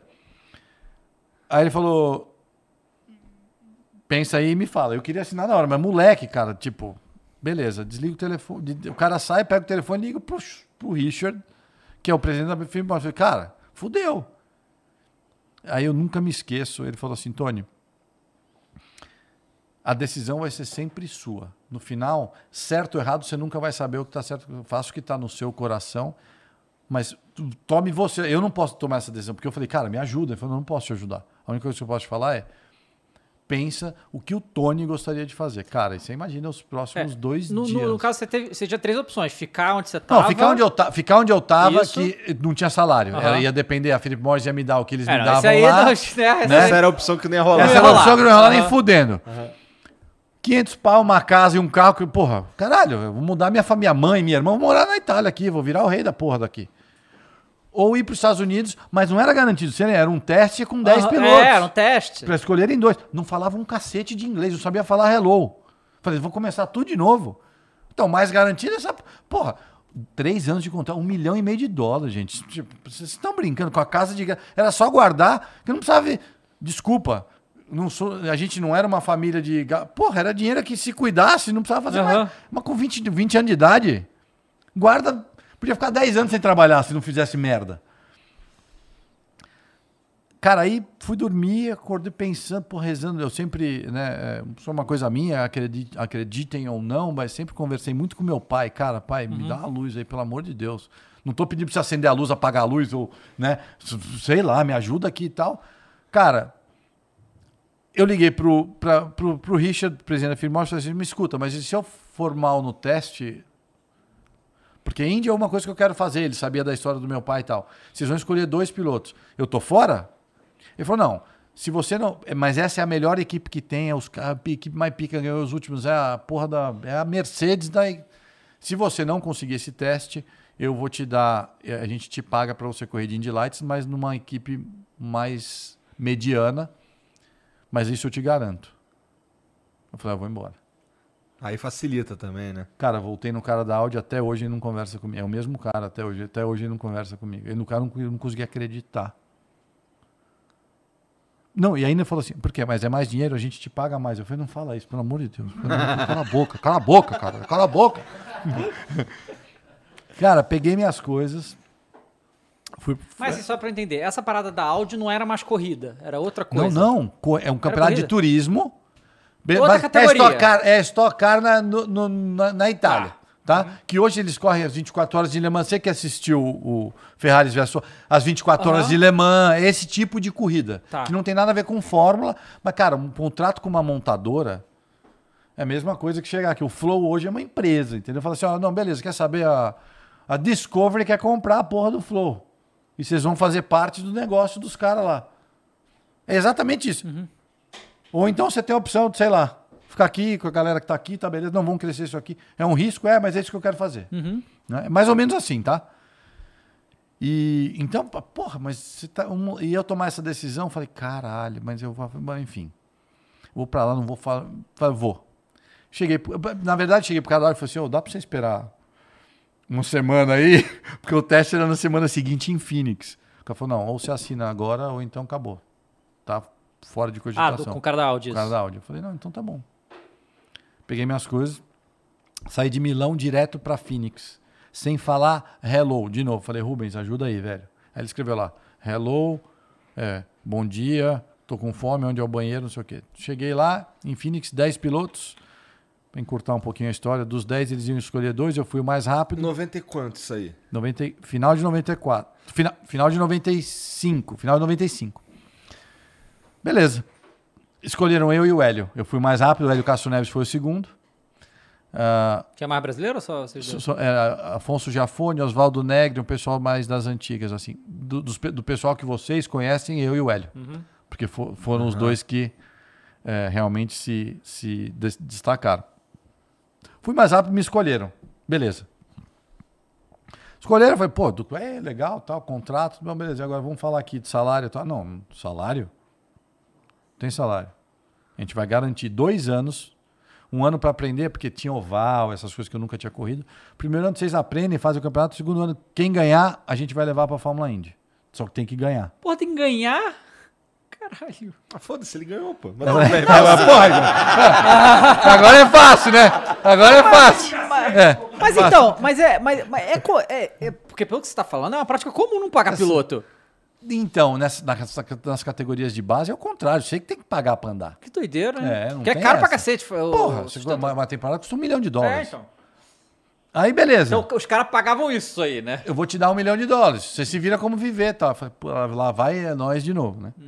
Mas tudo bem, eu já tinha alguma- alguns apoiadores aqui no Brasil, Antena Santa Rita, que era uma, uma empresa, a Philip Morris também me dava uma ajuda de custo, O cara do óculos. o cara do Ox. Então tinha. Mas, mas lembra isso, Igor, que também tudo isso eu ainda tinha que ajudar a sustentar minha mãe e minha irmã. Não é que era só o era ah, bonitão. Aham. Entendeu? Beleza.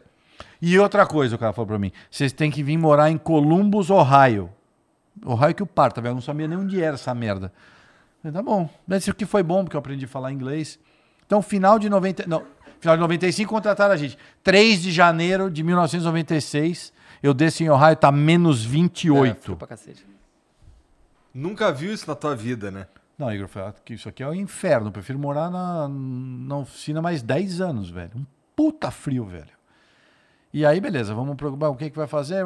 Aí, beleza, eu tinha, eu me lembro até hoje, meu salário eram 3 mil dólares por mês dos meus patrocinadores. Eu mandava metade para minha mãe e ficava com 1.500. Mas, bom, beleza, eu precisava arrumar um lugar para morar. Porque não tinha, o cara não ia deixar eu morar na oficina. Aí arrumei um estúdiozinho lá, pagava 450 dólares por mês, ainda tinha, vai, vamos arredondar, com a luz e o negócio, mil dólares para poder. Não tinha carro, então ia de carona para a oficina e voltava. Tinha uma bike que aí eu já sempre gostei de fazer exercício, então também ia. Já era já mais tranquilo, já era mais velho, então ia para a oficina de bicicleta. Não no inverno. Aí em 96 fiz Indy Light, cheguei em segundo. 97 continuei na mesma equipe, ganhei o campeonato de Indy Lights. E aí em 98 estreiei nessa mesma equipe de Fórmula Indy. Aí já comecei a ter um salário, né? E aí foi quando realmente eu cheguei na categoria. ah, bem, o meu primeiro ano era, era uma época boa, fiz um contrato super bom como novato. Fui o novato do ano, que tem essa coisa também quando você está o estreante do ano. E aí, cara, comecei a minha jornada de tentar ganhar Tirar a foto com um milhão de as dólares. 500 milhas de 500 Indianápolis pelo meu pai, né? O que, Então- o que, que é aqui, as 500 milhas de Indianápolis? Cara, você imagina o seguinte: ela é o maior evento de esporte no mundo, de, de um dia, um dia, eles falam single day event, né? É um- de um dia no mundo, 400 mil pessoas no mesmo lugar para assistir uma corrida que ela tem, existe há mais de 100 anos, é a corrida mais velha, é a corrida mais tradicional do automobilismo. Os pilotos de Fórmula 1 na- antigamente tentavam, é, vinham correr aqui só para correr essa lá, só para correr essa corrida e voltavam a correr de Fórmula 1. O Alonso tentou ganhar essa corrida alguns anos atrás. O Rubens fez também em 2012. Então, assim, é a, é a corrida que hoje, se vamos comparar para o pessoal que é leigo de Fórmula Indy, é Mônaco da Fórmula 1. Quem ganha aquela corrida vira rei, é o cara que, pô, cara fudido, enfim. E é- corrida do milhão. Corrida do milhão, é, mas é mais ou menos isso, exatamente. Mas aí, então, essa corrida ela é separada do campeonato ou ela Hum. tá dentro? Ela tá dentro do campeonato, mas ela é separada. Entendi, ela é Entendeu? especial. Ela conta pontos, inclusive conta pontos duplos pro campeonato. Mas quem ganha a corrida hoje ganha 2 milhões e meio de dólares. Então, mas aí você entendeu? falou, o cara, o cara da Fórmula 1 pode resolver participar dessa coisa? É um evento aberto, é um open, assim? Então, né? se- se- são 33 carros que podem participar. Uhum. Sim, 48 carros entram para a corrida, só classificam 33, o resto Ah, vai para entendi. casa. Você classificou, você está dentro. Você fala, ah, o Flow montou a equipe aqui, vamos Uhum. lá quebrar todo mundo lá. Entendi. Entendeu? Se classificar, você corre. Entendeu? E aí as equipes, lógico, procuram os melhores pilotos. Tem equipe que põe um carro a mais só para essa corrida. Eu, por exemplo, já não corro mais o campeonato inteiro de Indy, mas pela minha reputação que eu tenho em Indianápolis, todo ano eu corro só em Indianápolis. Esse ano de Indy eu só estou correndo em Indianápolis. Estou correndo Stock Car aqui o campeonato inteiro. Mas tô- os caras, não, vamos correr lá. Caralho. Aí, isso, assim, tem toda essa história aí, mas hoje, em 2022, deve ser muito foda ser o Tony Canan. Pô, aí, ó, tá chegando a hora aqui da, da, da Indianápolis 500. E essa daí tu vai participar. Todo O- ano. Os caras falam, vamos, vamos, vamos, vamos ganhar a corrida que conta. É. Que o resto conta porra nenhuma. Então, e aí comecei, cara. Começou a minha saga aí de Fórmula Indy, que aí dá pra gente resumir um pouquinho. Ah, eu corri por equipes muito pequenas. Em 90 entre 98 e 2002, eu corri, tipo, nas equipes lá de trás da Fórmula Indy. Era, tipo, a quarta pior equipe. Assim, Qual né? que seja pior que assim, que é o, o motor que Orçamento, menos né? competitivo. Na verdade, assim, na Indy não tem muito essa de motor, mesmo, Ah, não? porque é tudo muito igual. Ah. Os chassis é da mesma empresa, os motores só mudam algumas empresas. Só que o que, que acontece? É, é- é aquela coisa, é, como é que eu posso te explicar? A gente- qualquer um pode montar um estúdio e fazer um podcast Uhum. hoje em dia. Mas, pô, os caras que têm mais, você precisa ter um, um microfone melhor, a luz, a câmera, isso tudo faz uma puta diferença no final da história. E mais ou menos corrida é isso, é isso. Os carros são iguais? É, mas aí você contrata um engenheiro melhor, você contrata mais quatro engenheiros, né? Em vez de você estar aqui, quando vocês começaram, ah, ó, liga, começa a gravar. Hoje em dia tem o que, o que grava, o que reclama, o que não sei quem, né? Então, enfim, é essa que faz a diferença. Então a equipe tinha orçamentos muito pequenos. Final de 2002, eu já tinha chegado entre os 10 primeiros no campeonato três vezes na Indy, então eu era uma, uma promessa e os caras sabiam que as equipes, porque o pessoal que está dentro do automobilismo entende que equipe que é boa, que equipe que é ruim. Então, assim, não é que, ah, o cara é uma bosta porque ele tá andando, tipo, ah, o George Russell lá na Fórmula 1, ele é um merda. Aí o cara vai lá, senta do lado do, Hamilton e vira igual. Ah, d- d- virou Deus da noite pro dia? É, faz uma puta diferença o carro e a equipe. É, o Michael Andretti, que é filho do Mário Andretti, resolveu que ele ia aposentar. E ele tinha uma equipe. Me ligou e falou assim: Olha, Antônio, é o seguinte, eu vou aposentar, não anunciei ainda, mas eu quero que você seja o cara para entrar no meu lugar. Me contratou. Foi demais ele, é, contrato com a Honda. ah, e eu vou montar uma equipe. Ele, tá, ele só corria antes, ele ia aposentar e montar uma equipe dele. E aí foi super legal, porque a gente assinou no final de 2002, 2003, primeira corrida do ano eu fiz a pole, a primeira pole da equipe dele. Ah, ganhei o campeonato mundial em 2004 para ele. Chegamos em 2008. 2008. A Chip Ganassi, que é a equipe hoje que eu corro, era a melhor equipe da Fórmula Indy, tinha ganho o campeonato com o Alessandro Zanardi, para quem não conhece, que acabou perdendo as pernas num acidente super trágico aí há alguns anos atrás. Ah, Montoya, enfim, ganhava tudo na Indy. O cara chegou e falou: meu contrato estava para vencer com o Michael, falou: eu quero te contratar. Então começamos a negociação, falei: não, eu quero ir. Porque, lógico, como todo piloto, você quer ir para. Né? tá o Senna, o? Senna queria ir para Claro. Williams de qualquer jeito. Aí, beleza. Fui para ser justo com o Michael. Fui pro Michael e falei, Michael, tem essa proposta e eu acho que, porra, estamos desde, desde- são seis anos de relacionamento, ganhamos tudo junto. É, eu acho que eu quero ir embora. Um parênteses nessa história, em 2003, eh, a partir de 2002 eu comecei a correr as 500 milhas de Indianápolis. Porque antes, entre 98 e 2000, a categoria tinha dado uma separada, enfim. E comecei a minha promessa para o meu pai.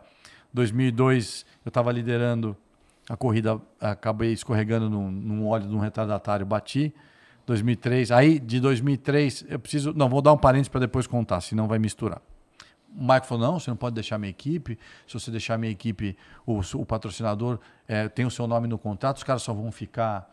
Se você ficar, pelo amor de Deus, não me deixa na mão, não me deixa na mão. Eu falei, mas cara, eu fiquei aquela puta situação. Me ofereceu um contrato de cinco anos, em vez de dois.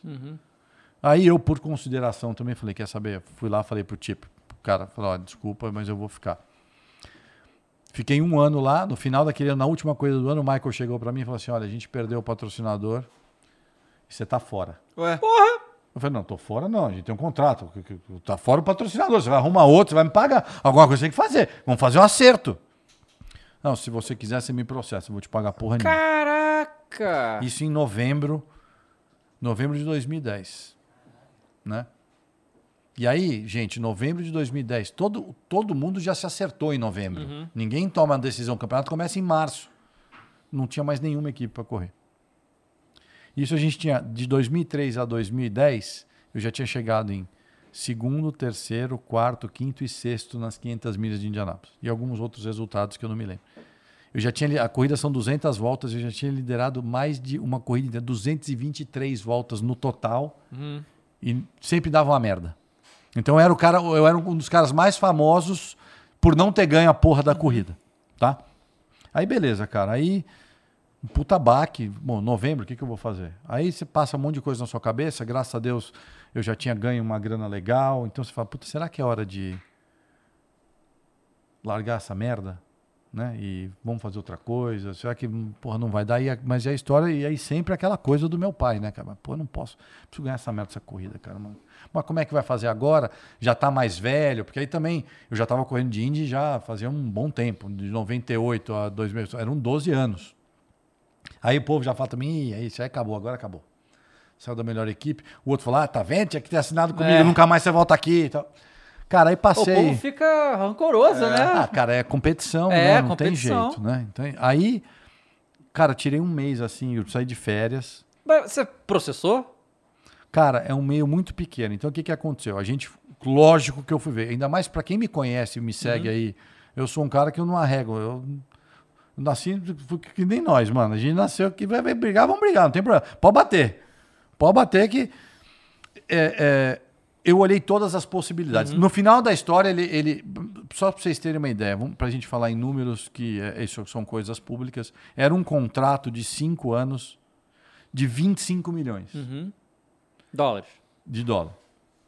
Ele me pagou um ano. E os últimos quatro, então, teoricamente, ele me devia 20. Ele me pagou um em 12 vezes. Só que se eu processasse ele, eu não poderia correr para nenhuma outra equipe enquanto o processo estivesse rolando. Então, eu teria que decidir: vou atrás dessa grana, Uhum. mas aí acabou minha carreira. Porque se eu ficar, se eu ficar um ano ou dois fora, os caras te É. esquecem. E aí, de novo, eu, eu sempre fui um moleque que, cara, depois de toda essa história que eu contei pra vocês, pra mim, dinheiro foda-se. Dinheiro é bom, faz parte. Eu acho que se você faz um negócio profissional e você trabalha duro, você tem que ganhar, vocês sabem disso.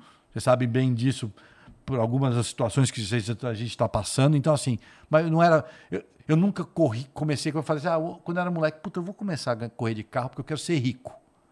Não era porque eu queria ganhar corrida, velho. Eu queria ganhar essa porra. Eu queria ganhar corrida, eu queria ser melhor que todo mundo. Falei, quer saber? Foda-se o dinheiro. Eu sou jovem, vou mostrar pra esse filho da puta que ele vai se arrepender. Aquelas coisas. Aí, né, aí você cria o que se. Eu sempre falo, eu uso isso muito pro meu filho de 14 anos, que outro dia tá engraçado, porque meu filho nunca. Hoje em dia, com podcast, é muito legal, porque você tem horas para conversar, né? Então, numa entrevista normal, você não tem esse tempo de contar essa história toda. Meu filho escutou isso há dois meses atrás, que eu fui no podcast.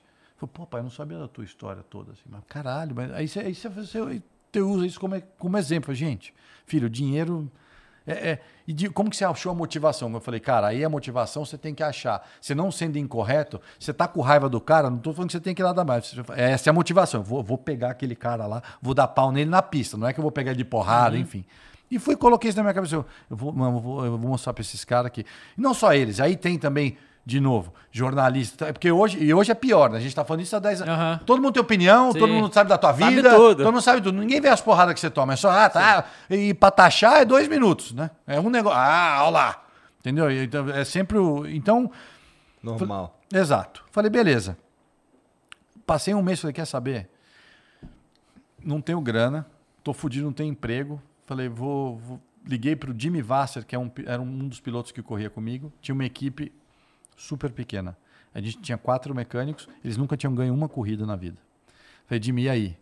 Vamos fazer alguma coisa? Aí o Jimmy falou, cara, eu, eu preciso de 3 milhões de dólares. Eu falei, "Mano, poder competir. para poder competir. Eu falei, isso era 12 de dezembro de 2010. Falei, eu vou para o Brasil. Quando é a primeira coisa do campeonato era 12 de março. Então temos aí três meses. Falei, eu vou para o Brasil e vou tentar arrumar essa grana. Era uma época que a Indy estava super bem. A gente tinha corrida aqui no Brasil, não sei se vocês lembram, aqui em São Paulo, no IMB. e a, Bandeirantes estava tava, é, investindo pra caramba na categoria, como eles estão fazendo hoje com a Fórmula 1. Sou muito grato ao Grupo Bandeirantes por terem me ajudado. Voltei pro Brasil com a pastinha embaixo da- do braço, falei, vou vender essa porra. Fui atrás com a ajuda de muita gente, que eu não vou querer mencionar nomes, porque aí eu vou esquecer um, É. aí vai dar merda. E, cara, é, uma semana antes da- do campeonato começar, não fiz nenhum treino, nenhum dos treinos de inverno. A equipe, a gente tinha um carro, arrumei 2 milhões de dólares. Falei, Jimmy, eu tenho dois. Ele falou, ah, vamos começar, um a gente se vira. Vamos, 2 milhões dá pra gente fazer até De patrocínio, seu de patrocínio. Um pouquinho mais da metade do campeonato. Aí eu falei assim: não, não, não. Seguinte, precisa de três. Eu arrumei dois, o Michael tá me pagando um. Liguei pro Michael e falei, Michael, você manda. É um em 12 vezes, filha da mãe. Você manda lá pra, pra equipe garantir isso. Aí eu falei, eu vou correr de graça. Já podia também, não é que tô me dando uma de coitado. É. Eu falei, mas vou, vou, vou atrás disso aí. Ah, montamos, em 2011 fizemos um campeonato super bom. Minha primeira corrida que eu fiz sem treinar, sem nada, chegamos em terceiro. Fizemos um campeonato bom. Começamos a se preparar para 2012. Arrumamos já um, um- Chegamos em terceiro nas 500 milhas de novo. Aí começamos a se preparar para para 2012. Aí já arrumamos mais um, um patrocínio melhor. A gente já tinha 5 milhões. Um budget é 12. Uhum. Beleza, fizemos um ótimo campeonato, cheguei em em terceiro em Indianápolis de novo. Aí, final de 2012, falei, puta, Jimmy, fudeu, né, velho? Porque agora, tipo, no primeiro ano, em 2010, que eu, ah, no final de 2010, eu falei, gente, ajuda aí, pelo amor de Deus. Aí, arrumamos. No segundo, pô, gente, arruma aí. Terceiro, ah, chega, né, pelo amor de Deus, quanto tempo, caralho? E aí eu falei, Jimmy, e agora, velho? O que, que a gente faz? Eu falei, Antônio, é o seguinte, eu acho que a gente podia concentrar. A coisa que você quer é ganhar essa merda de Indianápolis, que é a única coisa que vale, né? Falei, é. Falei, então vamos fazer o seguinte: vamos ver o que a gente tem de orçamento. A Indianápolis é a quarta corrida do ano. A gente arruma orçamento para fazer as quatro e depois de Indianápolis a gente para. Só que o que, que a gente vai fazer? Normalmente, é, os carros de ovais, dos ovais, eles um, é, conta muito aerodinâmica nesses carros. Se vocês olharem, é um carro super futurístico. Então, todo detalhe conta, cara. É, é a, a carenagem que encaixa no carro, é o rolamento que tem um tratamento diferente. Porque o carro, você empurra o carro com o dedo, né? Uhum. Só que isso tudo custa. A gente compra um carro novo, porque a gente tinha, a gente, isso a gente tinha, custa 500 mil dólares. A gente tinha já um orçamento. Falei, em vez de fazer o campeonato inteiro, a gente tinha metade do orçamento. Então, mas metade do orçamento eram nove corridas. Vamos fazer quatro e a gente usa o orçamento do resto para investir num carro só para Indianápolis. Compramos o carro em dezembro de 2012 levamos para oficina e aí os mecânicos a gente fala só massagearam e colocava o side pot, né, as carenagens lixava e via se estava retinho, levava, não, não tá bom ainda. Aí o câmbio levou pro cara, o cara mais pica que faz o câmbio para fazer. Aí o rolamento, só que era um de cada. E é o seguinte, a gente vai guardar esse carro até maio, é sempre o último fim de semana de maio. As três primeiras coisas você vai fazer com o carro reserva, mas você não pode bater. Se você bater, a gente tem que usar aquele outro carro lá, ou então você não corre. Agora, correr não dá, porque aí você tem que explicar pro patrocinador porque que não correu. Não, mas, mas é, vocês não queriam usar o carro pra. Pra deixar ele Porque padrão a peça, você ele. tem, porque se você usar, o carro gasta. É isso, é. Né? Mas b- basicamente para não gastar. Aham. Porque não aguenta duas coisas. As- Você está falando de um negócio que anda tão no limite que tem limite de quilometragem. E o limite da quilometragem, às vezes você vê, pô, o carro quebrou. É porque a equipe está fazendo. um Anda tudo muito aqui. Você anda com a água aqui, ó. Entendeu? E beleza. Vamos fazer isso, vamos embora. Aí arrumamos os patrocínios e tal, começamos para a temporada de 2013. Aí o que, que eu fiz? Em janeiro comecei a dar uns telefonemas. Liguei pro o chefe da minha equipe quando a gente ganhou o campeonato. Falei que já tava um pessoal já tava é um meio super também, super pequeno. De, falei, ô, eu tô com um projeto assim, assim, assim. Eu quero botar só os a galera velha, antiga, das antigas juntos pra gente montar um negócio. Aí chamei todos os, os caras que eu achava, todos vieram. Montamos uma equipe só. Então, todos os caras que estavam comigo ou tinham, tinham ganho algumas corridas comigo ou o campeonato mundial em 2004. Meu engenheiro. É, Os caras muito foda. Só os caras. Mas os caras. Família, velho, família. Só os meus caras. E os caras sabiam. Mas era o projeto. Gente, nós vamos ganhar Indianápolis e foda-se esses caras. E os caras já estavam em corrida há muito tempo. E assim, mecânico, engenheiro tem uma vida muito mais longa do que piloto. Então esses caras não iam ter problema. É, é um meio tão pequeno. e, e a mão de obra é tão escassa que você não tem jeito de você não ter emprego. Aham, É muito especializado. né? É, é tipo, ah, puta, o cara trabalhou lá, ganhou com o Tony, ganhou com isso aqui. Ah, não, pe- pega, pega, pega. É, é até, é até ruim, porque começa aquela guerra quem vai pagar mais pra levar você embora, entendeu? Montamos uma Guerra equipezinha. boa de estar no meio. É, Aquela coisa. É, 10 caras. A equipe tinha 10 caras. Entre engenheiro e mecânico, a gente precisa de 5 mecânicos para fazer o pit stop. São 4 no pneu. No, desculpa, 6. Um em cada pneu, um na gasolina e um cara no air jack, que é o que levanta o carro o macaco. Dois engenheiros, um cara para ficar no rádio comigo e mais um tiozinho lá para faz tudo lá. O nosso budget era 4 milhões de dólares contra 12. Uhum. É, a gente nunca tinha ganho uma corrida, a equipe nunca tinha ganho uma corrida. Fizemos as três primeiras corridas do campeonato. É, chegou a etapa de Indianápolis, Isso 2013. 2013. Então, assim, eu já tinha. Eram 11, 12 anos tentando ganhar a corrida. Aí entrei. É, é um, é- a corrida é meio atípica, assim. É- ela dura quase o mês inteiro. São todos os dias tem treino, aí classifica num fim de semana, aí passa uma semana sem nada e corre no outro. É uma- tipo, você vai para Indianápolis. ah, Bom, Indianápolis chama-se Indy, indicar por aham. causa de Indianápolis. Aham. Então, a cidade é a pista e, o resto é em volta. Tipo, o bairro chama Speedway. Aham. Entendeu? Tipo, a cidade é pra corrida, viu? Você não tem como. Onde você entra tem bandeira quadriculada, enfim.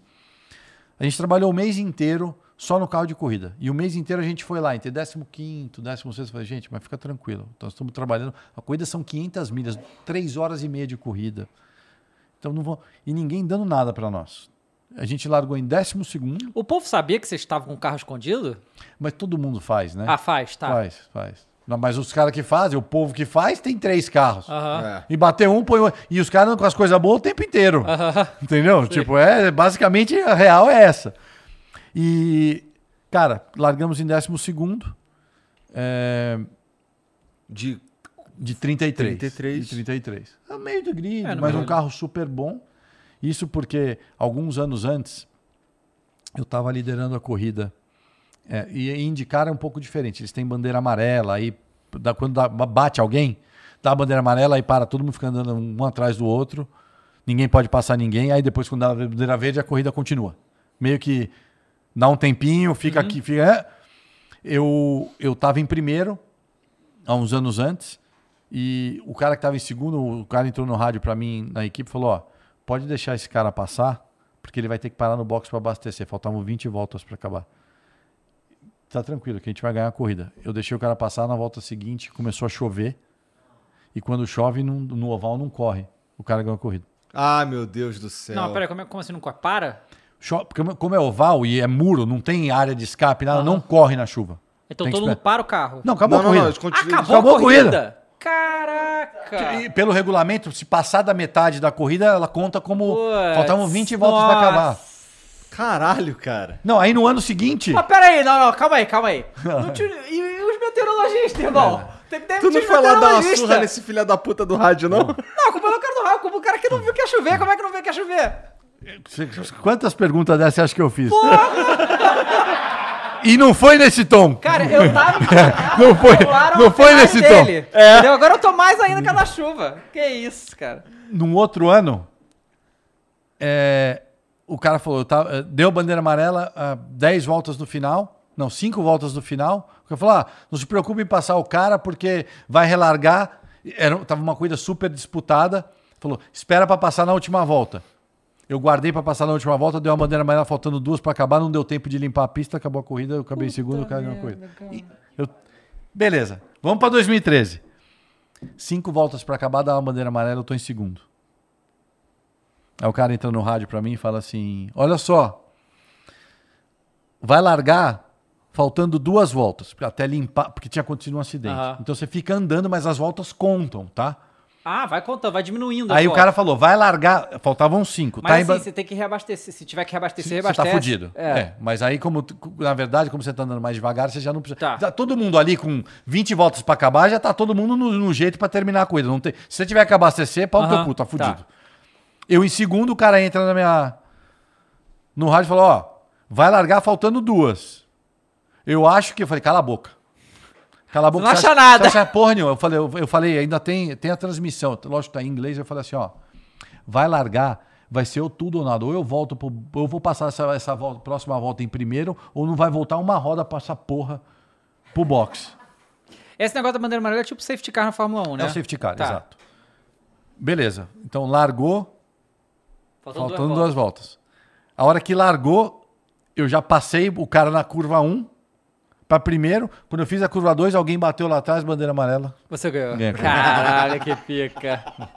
E aí, cara, a história toda é assim, né? Aí de novo, voltando lá, não sem querer fazer drama, tal, mas se vocês olharem aí, de- derem uma procurada, é, você imagina que aí eu tive uma volta inteira, olha lá. ó. Foi esse o carro? Então, mas você tá vendo como eu tô comemorando? Aham. Eu tô assim, ó, pai, eu te avisei que eu ia ganhar essa porra. Tá vendo? E, e isso é uma coisa que foi super natural. Eu fui perceber isso muito depois. Eu lembro que eu falei isso pra ele, mas eu não me lembro de dizer. Porque, cara, você comemora assim, Aham. né? Você não fica. Então, assim. Aí vem aqui. Ah, pá, pera, pera, melhor, a história é melhor, hein? Ah, O Michael Andretti, você lembra dele? Não te Ele pagou. tinha, ele tinha quatro carros na corrida. Sabe que lugar que eles terminaram? Ah. Segundo, terceiro, quarto e quinto. Chupa! pra quem segue a minha live, é hashtag chupa Andretti. Vocês sabem o que eu tô falando. Cara, e, e aí você tirou lá a foto com os um milhão de dólares e tudo? Como é que... Cara, pararam de tirar a foto com a porra Ah, do dinheiro. Mas depositaram, tá beleza, Ah, não. tá beleza. E aí, de fato, vocês, né, ah, vocês pararam de correr depois de Indy? Igor, é nessa- isso mudou ano? a minha vida. É. Você imagina o seguinte, a gente tá falando em 2013 ia ser a última corrida. A partir daí, o que aconteceu? Arrumamos um patrocinador. Esse, no- na noite, eh, tem entrega de prêmios no- na noite seguinte. Chegou, a gente tava, não tinha um puto ainda, mas sabia que ia ajudar. Chegou um ricaço lá nos Estados Unidos, colecionador de carro, pro Jimmy e falou assim: Eu quero comprar o carro do Tony, que ele ganhou as 500 milhas de Indianápolis por 4 milhões de dólares. Vocês pagaram 500, né? Pagamos 500. O Jimmy falou, ok. Ele falou, não, mas eu quero agora. Não, não, dá pra gente usar até o final. Não, não, não, agora.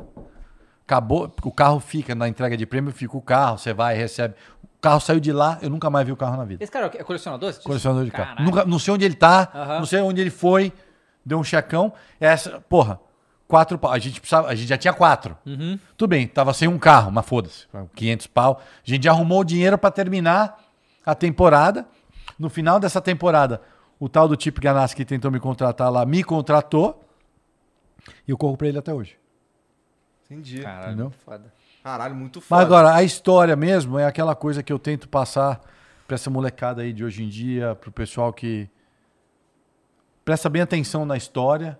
E não é uma coisa, eu não quero que, sabe, muita gente se emociona, fica, sabe, não, não é uma história de um coitado, é uma história de um cara que estava atrás de um sonho. E na minha vida eu não tinha muita escolha, velho. Então as pessoas me perguntam muito assim, cara, mas beleza, você tá lá na Itália sozinho, se fudendo, roubaram tua bicicleta, né, não sei o quê. O que você passava na sua cabeça, né? Eu, eu, eu- eram duas coisas. Uma é que eu estava a 12 horas da minha casa, que se realmente eu me fudesse, eu falei, quer saber, eu pego uma porra no avião, largo tudo, essa merda aqui, e vou para minha casa. Mas a outra é que eu não tinha opção. O, a, a- E se não desse pai, certo? Nun- nun- nunca teve essa opção. Pode, poderia não dar certo da maneira que eu quisesse. Eu poderia estar sentado aqui hoje e falar assim: ó, eu prometi pro meu pai que ia ganhar as 500 milhas de Indianápolis, mas eu vivo do automobilismo, eu sou um cara é, que eu sou extremamente realizado com os meus resultados, mas eu não ganhei aquilo lá. Eu tive a sorte, enfim, o, o que você quiser chamar, de poder sorte ter falado. Não, é, Tony, na moral. Não, eu Assim, entendi. Tu teve uma caralhada de azar que te atrapalhou Sim, no, sim, no- sim. na- no caminho. Mas então, mas isso tudo é o que eu falo, isso eu uso muito perante aos meus filhos. Falou, ó, tá aqui o exemplo, velho. Porra, Então é tem- foda, hein?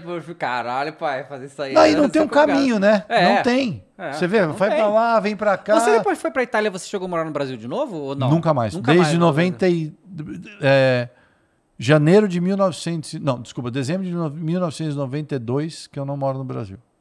Venho muito pra cá. Uhum. Hoje em dia corro aqui, sempre quis voltar ao Brasil Aham. pra correr, por isso que eu corro de Stock Car, mas não. E, e ne- nesse caminho todo, essa história toda que você contou, quando é que você conheceu sua esposa, casou? Bom, é, então, aí tem algumas, uma- algumas coisas. Eu, eu, eu sou casado duas vezes. Uhum. O meu filho, o Léo, ah, com a minha primeira esposa, Daniele, eh, brasileira, mora aqui no Brasil. A gente ficou casado sete anos. O Léo é uma maravilha. E aí eh, não deu certo. Nos damos super bem, graças a Deus. Ah, temos uma, um relacionamento. Separei ele. O Léo tinha um ano de idade, então era, foi, era super jovem. Ela mudou de volta para o Brasil, então a relação com o Léo foi sempre muito à distância, mas graças a Deus tecnologia. Eu, eu vejo meu filho todo dia. Fisicamente não, mas Aham. hoje em dia, graças a Deus, há, há Você, mais você de mora dez- onde nos Estados Unidos? Eu moro em Indianápolis. Ah, você mora lá. Moro lá. Morava em Miami, Aham. mas o Léo passa, óbvio, hoje ah, passa todas as férias lá, inclusive está querendo ir fazer college lá daqui a um pouco, então, enfim. E aí, a história da minha mulher é muito engraçada, porque a minha mulher, ah, a minha atual mulher, a Lauren, ela era, ela era repórter da Índia, nos Estados Unidos. E eu conto aqui, porque ela não vai estar vendo mesmo, que ela veio me entrevistar e não aguentou, Igor. Olhou e falou É, pô, é irresistível, né? tremia. Entendeu? Mentira. E foi uma daquelas histórias, cara. E, e, de novo, eu, eu, eu não sou um cara de fazer. Ah, é- é assim, eu nunca. Eu, eu acho que eu cresci, eu cresci um cara super. Não amargo, mas super duro, né? Porque a vida me bateu pra caralho, entendeu? Então, é, certas coisas que, por exemplo, eu tinha. Hoje não tenho mais, mas assim, um moleque que não teve opção na vida, assim. Meu pai morreu. E a gente tinha que trabalhar, velho. Não tinha essa. Minha mãe, minha irmã. Então, é, ah, vou ter que botar esse menino no psicólogo, porque, cara, não tinha, não tinha grana, não tinha tempo para isso. Eu acho que é super válido hoje, a gente precisa ser mais aberto. é. Mas eu não tinha essa, esse luxo, assim, de, ah, então tinha que, baixa a cabeça e vai, filho, entendeu? Então, é, é, com ela, foi aquelas coisas assim, ela, eu não, não a conhecia, ela, ela, era, ela entrou como uma repórter nova, Cara, no dia que ela veio fazer uma entrevista comigo, eu falei, é ela. E juro por Deus, é ela. Estamos casados há 14 anos. É, Três filhos, desculpa, né? há 7 anos. É, a gente está tá junto há 14 anos, três filhos. Uhum. Um de 7, um de 5, um de 3. Ela fala português. Para quem segue aí a gente, eu coloco ela falando português na live, os caras cagam de rir, porque o cheeseburger. Quero comer um cheeseburger. Os meus filhos são bilíngues. E hoje não, ela não, ela te- teve alguns programas na televisão, mas hoje com três filhos me ajuda. Hoje a gente tem um monte de outros negócios. Esse negócio de, de até falei para vocês, esse negócio das lives está pegando pra caramba. Ela me ajuda num monte de coisa. Então hoje é minha, minha sócia em tudo, tudo que eu faço, mas é americana. Legal. E, e aí você começou a fazer esse negócio de live quando? Cara, foi super engraçado, assim. Eu sempre. eh, começou essa febre há uns- alguns anos atrás, assisti vocês, assisto direto. Um negócio que todo mundo sempre. Tanto você fala super bem, você devia ter um podcast. Só que eu falei, gente, não tenho tempo. Eu não tenho tempo.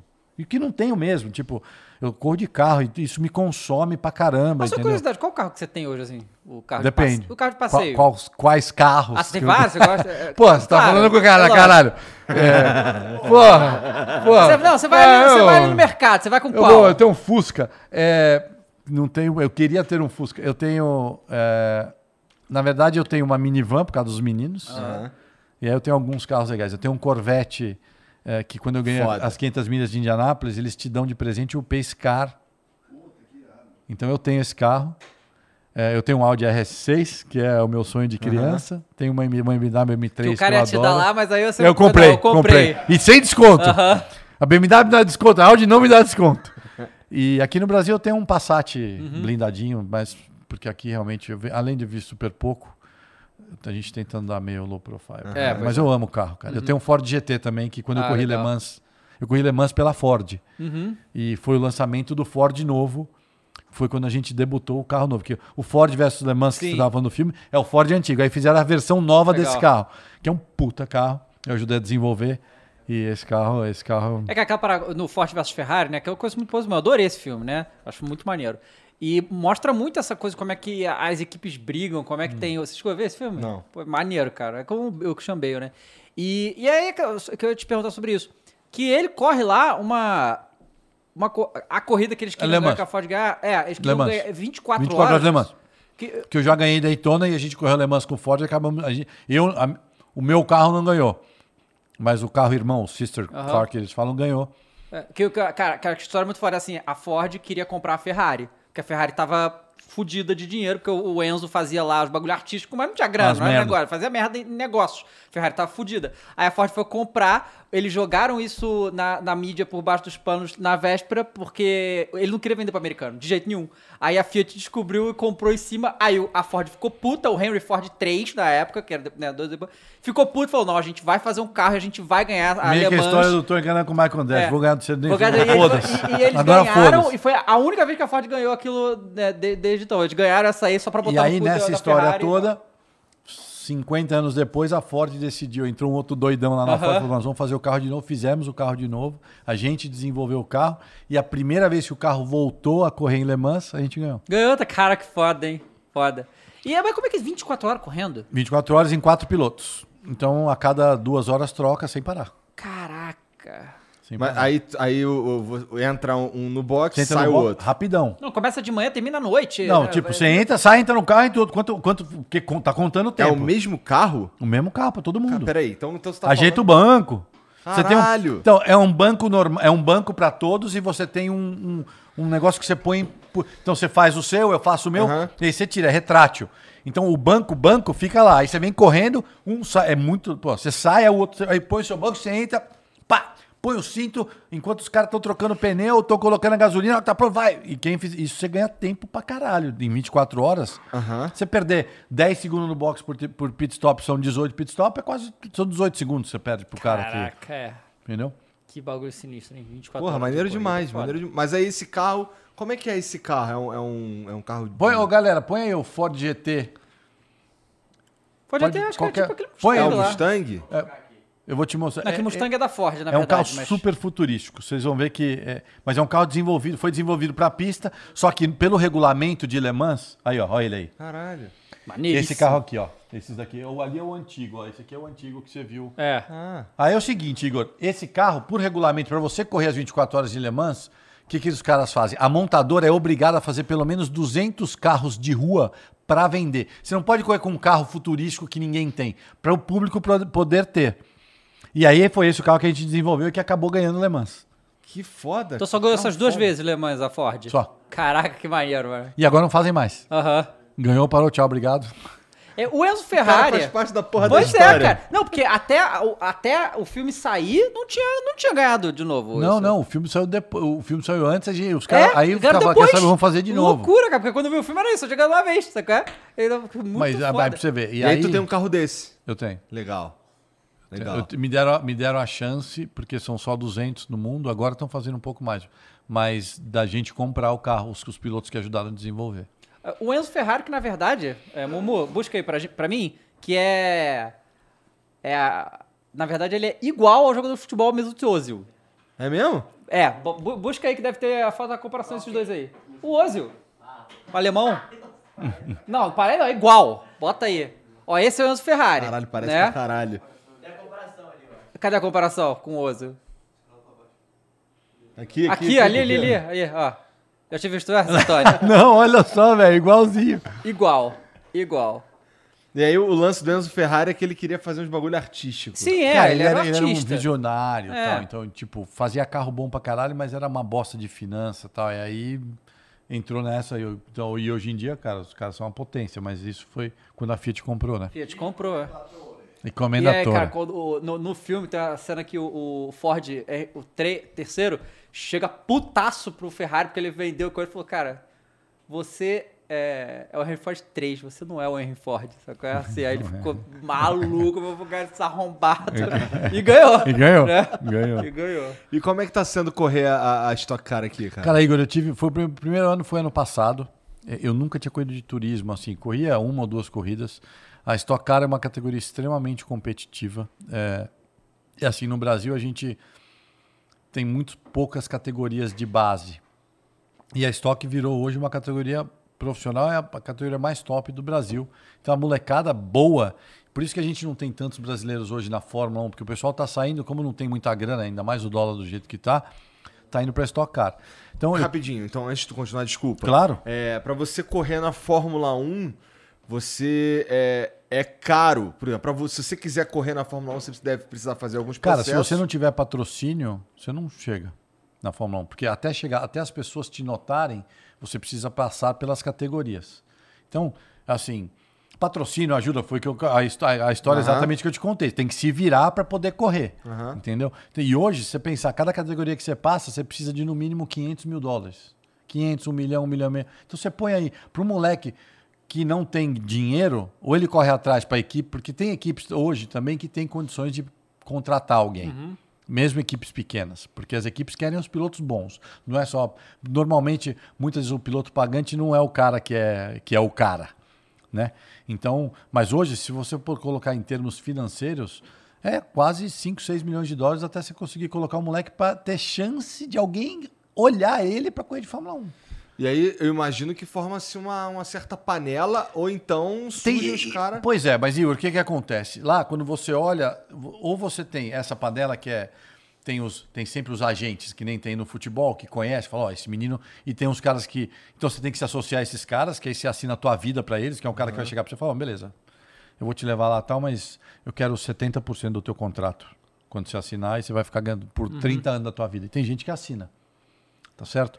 Ou realmente você tenta do jeito que eu fui. Que hoje em dia está cada vez mais difícil, porque realmente. E aí é uma empreitada da vida toda. Exato, e o que é o que eu falo, né? O que, que a gente. É, o problema da, que nós temos hoje no nosso país é em geral, em qualquer, qualquer esportista que você colocar aqui, você vai falar assim, pô, a gente não tem apoio de empresas na base. É a base que precisa. O, o- o piloto que corre de Fórmula 1, de Fórmula 1, o Tony Canaan, por exemplo, o Tony precisa de patrocínio, legal, mas é super atrativo para as empresas. Claro, é o Tony, porra, é o Rubens. Mas quem precisa é o moleque que ninguém sabe o que é. E é isso que a gente tenta, eu principalmente com o Rubens, com alguns outros pilotos, a gente tenta dar de volta ao automobilismo, que isso que é importante. Então, é lógico que aí a gente vai entrar, qualquer esporte, você vê no atletismo, o pessoal reclama disso, enfim, em qualquer esporte tem isso. Então, o que acontece em outros países, você tem muito apoio dos governos. Você vê é, vários governos, Alemanha, enfim, os caras ajudam os, os esportes em geral. A gente não tem isso, infelizmente, no Brasil. Não é só para o automobilismo, é para qualquer esporte que a gente esteja falando. Então fica mais difícil. Principalmente, não é um esporte que nem o futebol, que você fala assim, puto, o cara joga pra caralho, então tr- tranquilo. É só a gente tentar colocar. Não Tem é, mais é, abertura, não é um esporte mais. individual. Não, e não é nem isso. Porque assim, eu dependo do resultado da minha equipe, Ah, de um sim. carro. Eu posso ser o Ayrton Senna, mas se meu carro for uma bosta, esquece, você não vai ganhar corrida. Aí você não ganha corrida, você não é bom. Porque, infelizmente. É. E aí o cara que tem uma puta grana que paga a melhor equipe lá e o carro é superior um segundo a mais que o seu. Entendeu? Porque se tipo, você fala assim, ah, pega um jogador de futebol, se o cara tiver um milhão de reais a mais, a perna esquerda dele vai chutar muito melhor que a tua. Não. Não esquece. Não tem essa, né? Você entendeu? E é isso que Mas acontece. isso acontece na, na Pra caralho. É, só- ma- ma- é o que mais acontece. Por isso que você vê muitos, muitos moleques. Ah, ganhou tudo e nunca chegou. É, porque. E querendo ou não, as pessoas dentro do meio as pessoas sabem quem é e quem não é. Entendeu? Cara, tu sabe como é que foi o caminho do Senna pra chegar na Fórmula 1? Cara, o Senna sempre foi de uma família rica, né? Uma família. Mas assim, o Ayrton eh, sempre teve patrocínios, porque, querendo ou não, é aquelas coisas que. as conexões que a gente tem, relacionamentos, dinheiro gera dinheiro, mas. eh, então ele já estava meio. Ele, ele, ele nunca passou por uma dificuldade financeira para correr. Mas ele entrou numa época que era puro talento. Então o cara, o cara corria de Fórmula 3, Frank Williams chamou ele lá uma época para fazer um teste que não era nem para contratar ele. Ele sentou no carro, mas sentou a botina lá e aí acabou. A partir daí. E não, nem conseguiu o contrato com a Williams, foi correr para a Williams 15 anos depois, quase. Mas aí tinha alguém lá olhando e falou: opa. Aí ele foi quando ele assinou ah, com a Toleman. E depois foi para. Mas o Senna sempre teve patrocínio de família ou não família, é, é aquela coisa. Os contatos ajudaram ele. Entendi. O O, Nelson foi o contrário. É. O Nelson trabalhou no carro dele, não tinha grana. Morou na oficina também, se fudeu mais tal. Carreiras diferentes. Mas, mas assim, que nem a tua vida tava mirada em ganhar a Indianapolis 500, a, mira, a vida desse cara tava É mirada em correr 1. na Fórmula 1. Fórmula 1. Entendi. Tanto que eu também tentei. Quando eu fui para Europa, eu fui meio para Europa que meio que sem opção, na verdade. Né? É, ah, Tony, você queria coisa de Fórmula 1? Eu, cara, eu, não tive esse luxo. Eu queria ganhar as 500 milhas, mas assim, eu queria viver do automobilismo. Se ia ser correndo de kart aqui no Brasil, mas ganhando dinheiro para me sustentar, eu tava feliz. É, porque eu não tinha essa opção. Ah, não, mas qual que era o ideal? Não, o ideal eu quero correr de Fórmula Indy e ganhar Indianápolis. Esse é o ideal. Mas isso não quer dizer que é isso que, que iria acontecer. Se você tivesse ido pra Fórmula 1, vamos lá, em vez, da- em vez de você ter prometido pro teu pai que você Que eu ia ganhar Mônaco. É, se ele, você promete que você ia ganhar Mônaco, é, existe, é, ia ser tão complicado ir pra Fórmula Indy quanto é da Fórmula Indy pra Fórmula Não, 1? Fórmula 1 é mais complicado. É? Muito mais. Eu tive um contrato, na verdade, é, uma oferta para ir correr de Fórmula 1, quando eu já estava correndo de Fórmula Indy, é, e não aceitei. Na verdade, a Honda não deixou, mas porque na Fórmula 1, se você não correr naquelas duas ou três equipes de Tá top, fudido, tá é. Fudido. Então, para ser um número no grid, aí eu não, eu não tenho esse prazer. Que eu joguei Red Bull e Mercedes. Red- Esse ano pode ser que seja diferente, mas sim, nos últimos anos, na verdade, nos últimos anos foi Mercedes. É. Ano passado, a Red Bull chegou lá tal. Então, se você não tiver ali, e, e não, é, não é nem só estar ali. Se você não tiver ali e for o número um, você tem que engolir bosta e ficar lá sendo o número dois. Tudo bem, aí você vai falar assim: é melhor ser o número dois do que o penúltimo. Mas eu não tenho o prazer de correr de carro e saber que você vai entrar para uma corrida e se não tem a mínima chance de ganhar, eu não sei se eu teria essa motivação toda, entendeu? Sei lá, há 30, 20 anos atrás, com certeza. Você também não pode falar, se é um moleque que fala assim, ah, olha, eu só vou pra Fórmula 1 se eu for correr de Mercedes. Mas quando me chamaram, eu já tava, já tinha sido campeão mundial de Indy e tal, já estava numa época que eu falei, não quero isso para mim. Tive uma proposta de correr na Minardi. Ah, tinha uma empresa que patrocinava quando eu, enquanto, quando eu estava na Itália ainda. Eu nem conto muito essa história porque não foi tão. O cara veio me oferecer um contrato de 20 anos. Porra! Não, mas aqueles contratos de 20 anos que eu tinha que pagar ses- 60% de tudo que eu ganhasse durante 20 anos para ele. Ia dar merda. Claro. Ia dar merda. Ainda bem que tu foi inteligente de sacar que ia dar Ah, merda também. Ia dar né? merda. Não, porque ia dar merda. Porque aí, assim, na hora, tudo lindo, maravilhoso. Tanto pra mim quanto pro cara. Porque você fala, beleza, eu vou lá, o cara, o cara que vai bancar, porque ele tá, ele, ele tá no risco. Mas o risco era muito mais dele do que meu. Porque ele ia ter que botar a grana. Mas aí, vamos lá. Eu fazia quatro anos, assinava um contrato multi que nem o Senna, tinha lá um milhão de dólares por corrida. Ah, aí eu falei, vou ficar dando dinheiro pra esse cara? É, pois é. Porque ia chegar num ponto desses 20 anos que o que o cara investiu e um pouco mais, de, você quer falar de juros, já ia ter sido pago, mas longe. E aí ia começar a me encher o saco. Falar, não, mas pô, mas é um negócio que eu não queria me comprometer, porque o que, você tá- o que foi acordado, foi acordado. Você também não pode voltar para trás. Tirando o Michael Andretti, né? Mas esse, Esse aí. daí Não, é- O cara, ele, você sabe que ele, é, com todo o sucesso que ele teve na carreira, ele nunca ganhou as 500 milhas. E até então, depois disso, eles acabaram ganhando. Até então, a equipe dele nunca tinha ganho. E eu ganhei antes que ele. E a equipe dele. Então, tá pago. Cara, mas você tá falando do negócio das lives Twitch. O que, que você faz nas lives? Cara, então, o seguinte. Ah, a gente volta ao assunto para responder, que a gente desviou. Como é que eu comecei a fazer live? Vem a pandemia, tá certo? A gente usa muitos simuladores eh, de verdade para a vida real. Qual que é que você usa? Ho- hoje, as equipes. Ah, tu tá falando. Ah, Olha tá, lá, tá lá, falando lá é disso aí. simulador. Ali é Tá. minha mesinha, é minha mesinha que eu faço as minhas lives achando que eu sou os meninos do Flow. E aí eu, Mas tem tá a, a luz del gato ali, ó. É. A, a webcam é C920, que é, É, a- padrão, né? tem- ali é a Sony que nem a de vocês, ó, ali atrás, ó, É. lá, lá. Essa cadeira, essa cadeira que você tá aí, a cadeira, eu tenho essa cadeira Essa também. cadeira que É é, da, patrocínio, patrocínio. que é da Herman Miller. É da né? Herman Miller, é. Sensacional, é da a Logitech. É da né? Logitech. Nossa. Cara, e agora eu vou te falar. Tu- a, ca- a cadeira você tem que vender o rim pra ter. Não, Não, eu é, queria, eu fui, eu fui na loja ver com que eu, eu queria uma cadeira dessa ainda pra comprar. É, Tem me que- deram. Mas assim, é, a minha também. Eu, sou, eu tenho patrocínio, patrocínio a live. Mas a cadeira faz diferença. Vocês que ficam Faz, sentados o dia inteiro. eu não achei. diferença. Eu nunca, com essa eu nunca assisti tão é- louco. essa- Aí os caras mandaram a cadeira Não. de graça pra mim. Essas aqui também é Herman Miller, sabe? Ela é, é- é que assim, quando eu, eu foi o Sr. K que falou pela primeira vez pra mim da Herman Miller, eu não conhecia. Aí eu ver os preços da cadeira e falei, cara, esses são malucos. Você é louco, vai dar 15 pau a cadeira, né? Eu falei assim, cara, mas nem, nem é o, preço. Eu falei, cara, como é que a cadeira vale isso, cara? Não tem cabelo. Aí, aí né, a gente começa a ver as coisas, né? Falar, ah, não, tem 15 anos de garantia, a ergonomia, tem 50 médicos que fazem a cadeira junto com os caras. É um negócio assim, e é uma marca histórica, Histórica. também, né? E assim, o preço dos Estados Unidos é muito diferente, né? Não, nos Estados Unidos Também- custa. Acho que é mil. 1.500, dólares. É, 1.500, dólares. 1.490. Essa é embody, né? É, é- é- é incrível mesmo. E aí, cara, como que começou a live? live. Então, os simuladores, eu uso o iRacing para fazer os simuladores, eu até desenvolvo, eu trabalho para eles hoje em dia. Ah, é? É, para ajudar os caras a desenvolver, para ficar real um, para so- um vocês. software de o simulação. software de simulação. Não, não jogo, né? Não é jogo. Cara, então, os caras odeiam que fale jogo, porque não é jogo. Aham. O jogo é o GT7 que a gente jogou. Pois é. Isso é um simulador de corrida mesmo. Tipo, as físicas, a gente passa horas. Eu acabei de desenvolver o Stock Car Brasil pela primeira vez na história, a gente conseguiu colocar um, um carro brasileiro num simulador. Foda. E eu que desenvolvi, pô, seis, um trabalho, bicho. E aí você briga com, com o cara, porque, querendo ou não, o computador ainda é super limitado em É. relação à vida real. E você quer fazer um negócio real porque você quer chamar de simulador, não quer chamar de jogo. Mas há dois anos atrás, antes da pandemia, uma coisa que eu mais abominava na vida era simulador.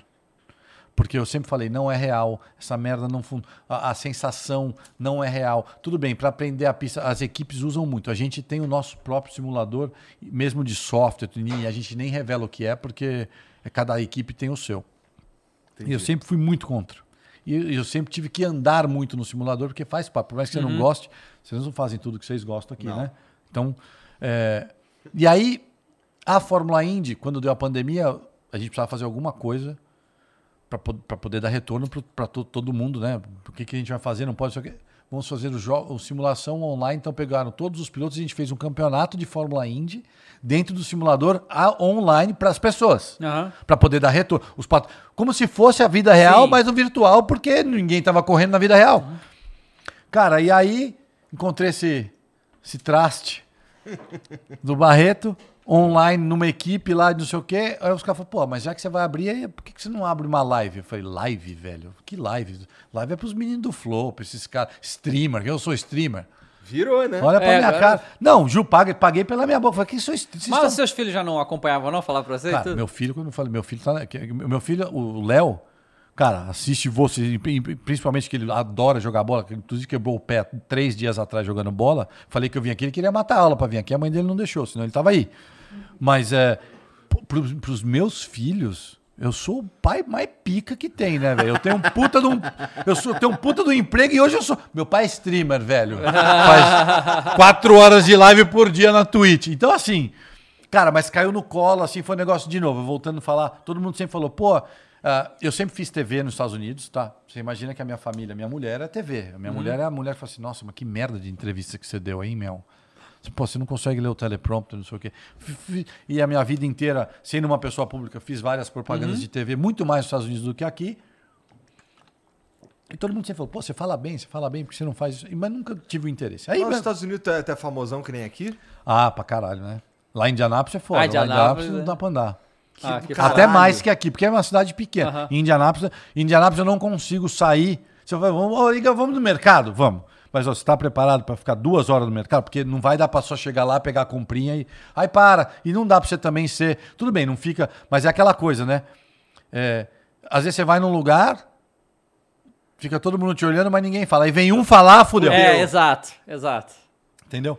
Então. Maneiro, cara. Então, assim, aí, ah, por que não abre a live? Fala, ah, tá bom, vai, vamos abrir a live. E sempre, eu sempre tive um relacionamento muito próximo com os meus fãs. Se vocês assistirem a minha live, é baixaria no último. Os Aham. caras, aí careca, aí narigudo. Aí eu falo, peguei, peguei tua mãe, não sei o quê, aquelas coisas, né? Então é super. Tipo, a pessoa se sente à vontade Aham. de. Porque um cara que nunca me viu entrar lá e falar assim, puta, você é feio pra caralho, e eu dar risada, não é todo mundo que. Né? Que leva numa Sim. que boa, leva né? numa boa.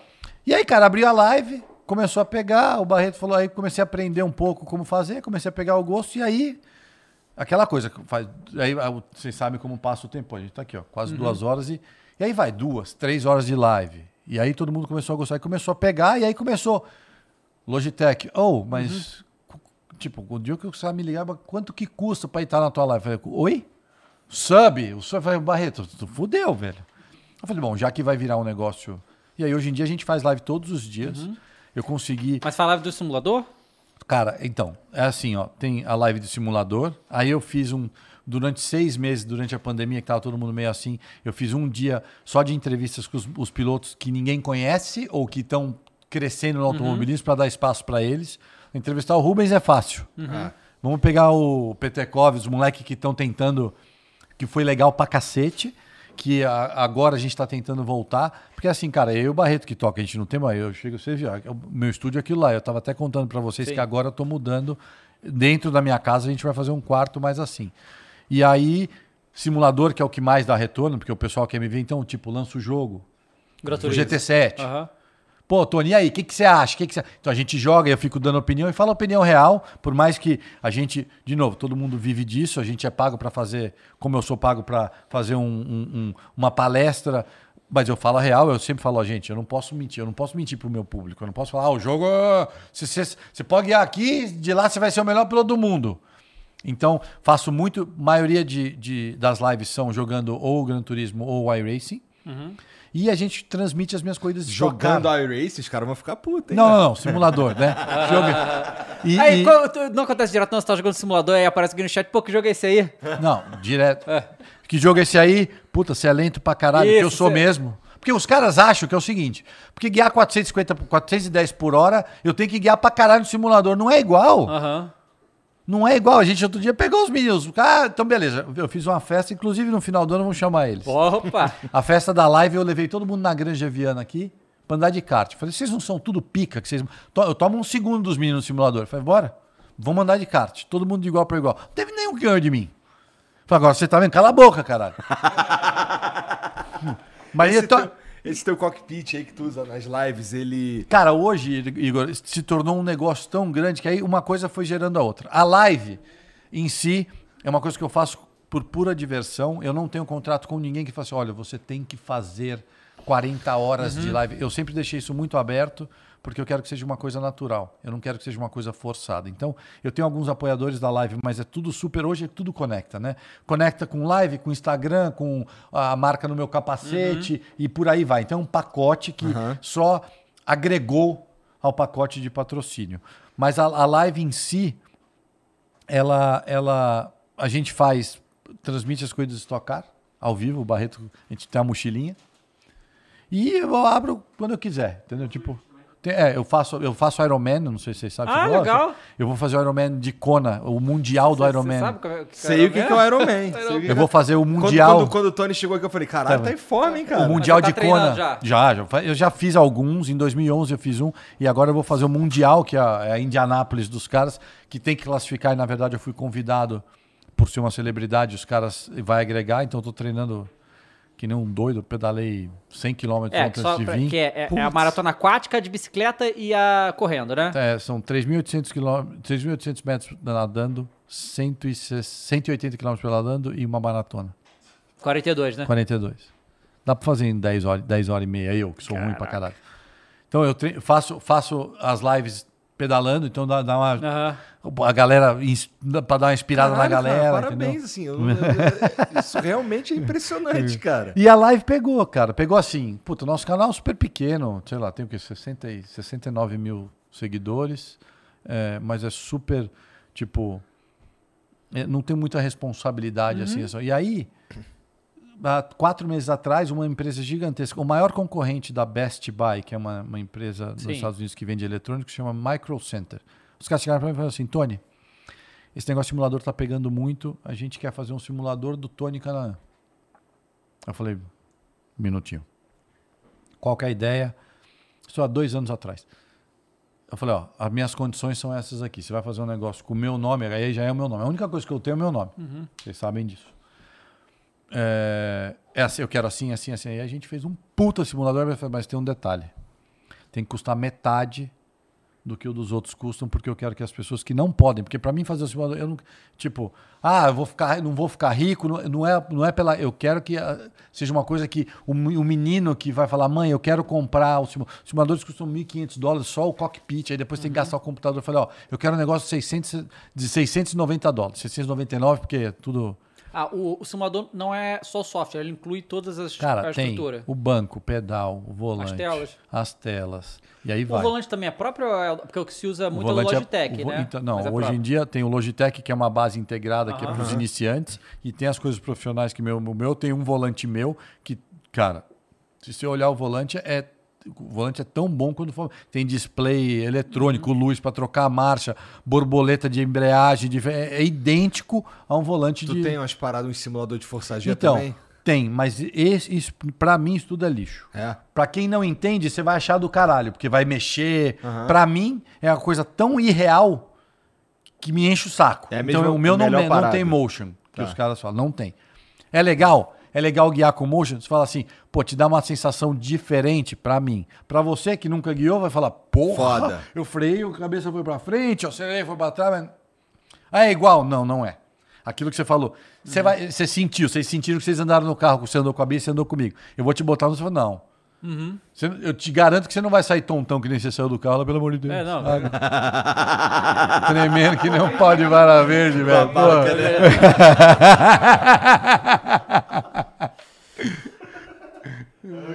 Tá, foi foda, viu? Deu só que eu fiquei com medo, eu fiquei com medo de vomitar o carro. Eu falei, não, Não, não vou, calma. eu não vou vomitar Não, no toma R8. bem. Não vou fazer isso. Nem vomitei, na verdade. É, então fiquei, fiquei tranquilo, mas deu, deu negócio. A Bia, você tá- no meio do acho que você tá bem? Tô. Tô ótimo.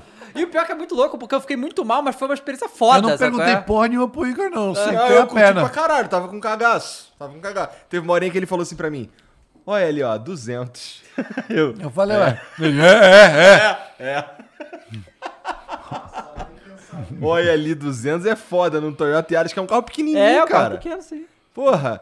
Os caras falaram assim, não, eles falaram pra mim assim, ó, tu vai correr, tu vai no R8. Aí eu fui lá falar contigo, pô, cara, tal, não sei o quê. Aí eu falei que era teu fã, você falou, ah, vamos, com esse narigudo aqui. Porque todo mundo, os espertão... lo- Gente, não é... Bota um R8, vocês imaginam um R8 amarelo, um carro... li- E bota o Yaris. Quem queria ir comigo? E a Bia, uma mulher bonita, e um narigudo careca dentro de um Toyotinha. Eu falei, eu não vou com esse cara, você tá louco? Aí eu falei pro Igor, Igor, eu sou seu fã. Vai, eu vou com você, então. Eu Falei, ó, tá É, não, eu queria ir contigo, mas os caras tinham definido que eu ia no R8. Aí eu fui, aí, aí eu fui lá, falei contigo e tal, eles viram que eu falei contigo, eu já tinha falado que eu queria ir contigo. Aí eles. Aí eles vai, deixaram. Vai lá, vai, vai com o Tony. Eu, Ah, legal, me dei bem. Quer dizer, E aí é isso, cara. A live tá lá. Eu tô curtindo pra caramba, não sei o que vai dar. e o canal é fácil, é Tony Canaan. Tony Canaan. Com K, Tony, né? Tony Canaan. É, o, o Twitch Brasil dá um apoio legal, eles me dão sempre que pode, no- nas coisas de tocar, me dão uma fronte. Legal. Porque o Barreto tá lá. Cara, a gente faz em louco. O Barreto com a, mochilinha. Eu antes de falo com o chat antes de entrar no carro. Maneiro. E a gente transmite por lá. E tô curtindo pra cacete. Eu acho que. Sei lá, o que, que vai dar?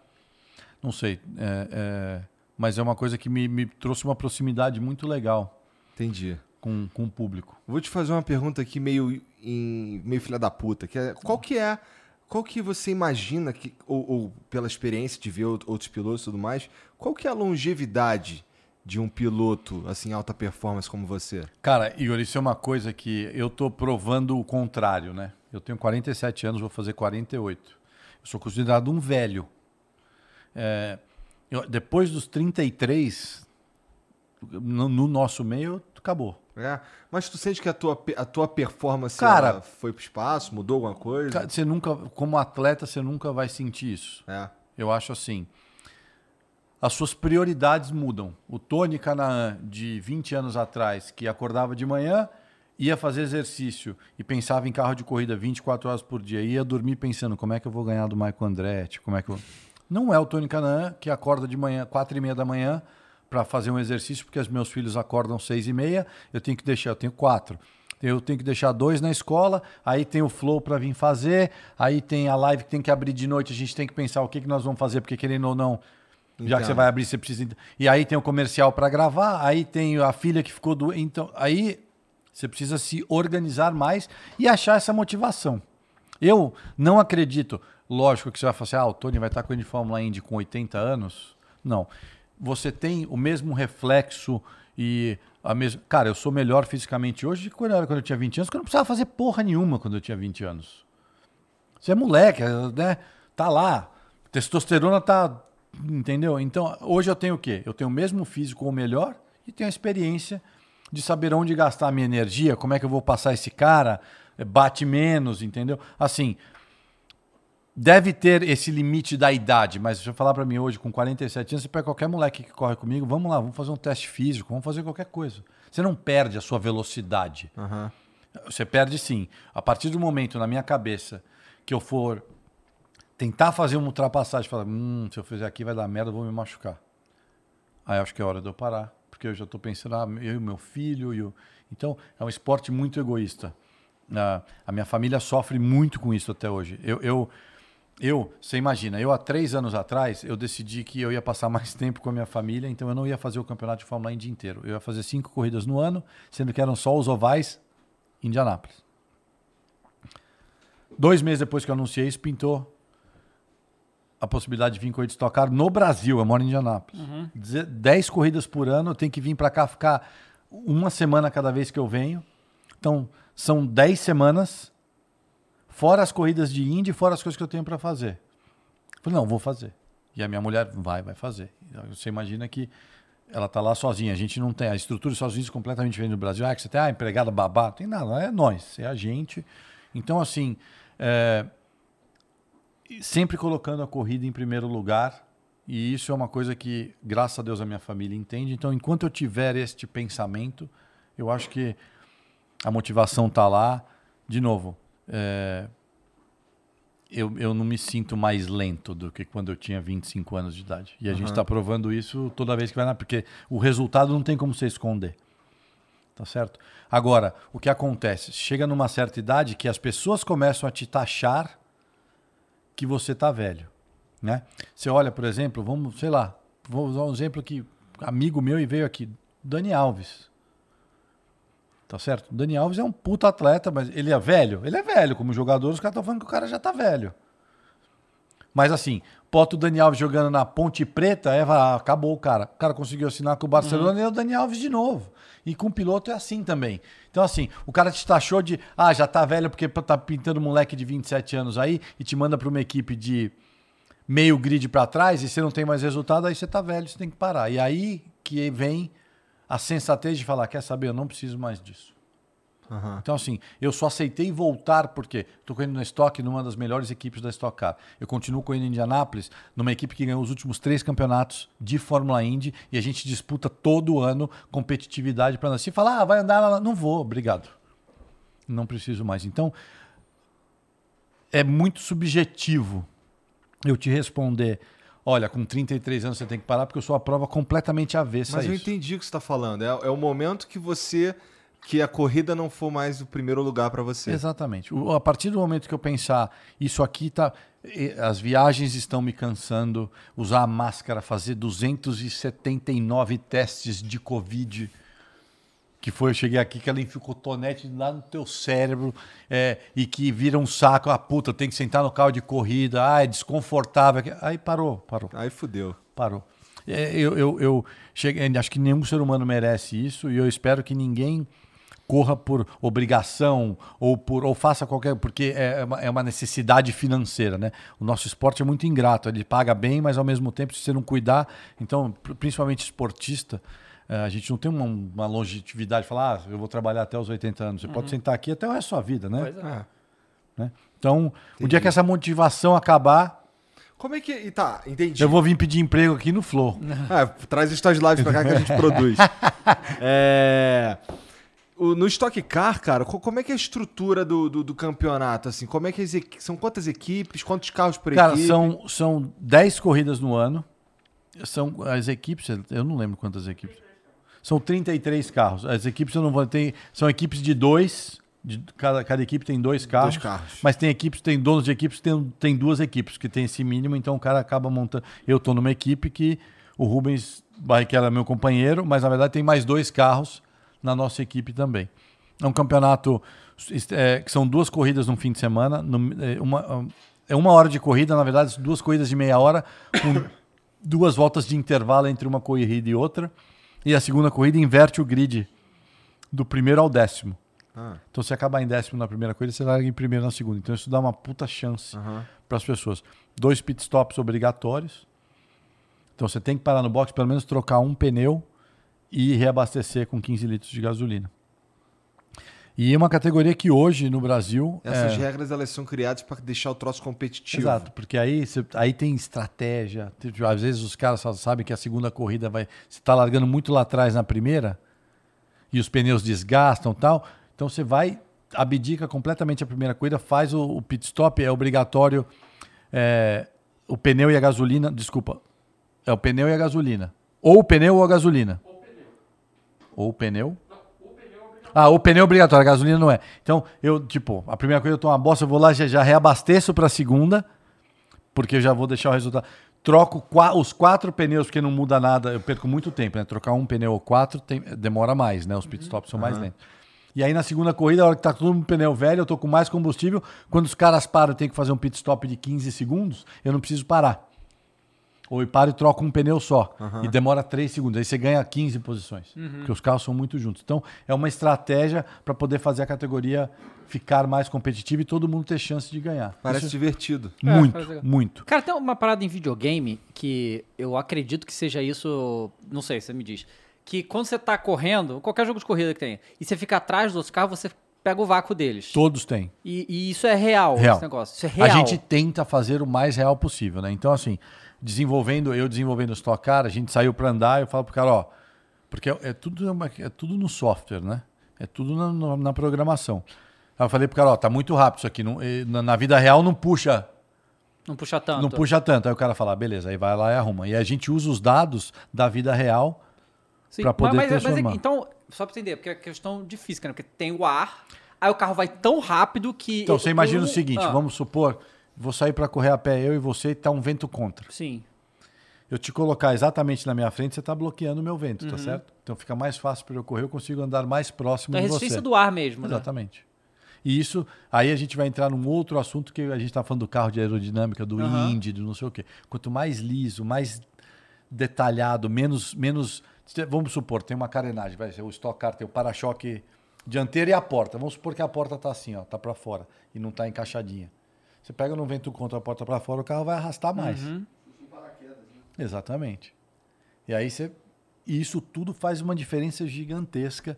E tudo é uma questão de aerodinâmica. Então o vácuo é exatamente isso. O cara que está na frente, ele está exposto ao vento, né? Mesmo que seja um vento contra ou um vento a favor, querendo ou não, ele ainda tá, tem mais arrasto que o cara que está atrás.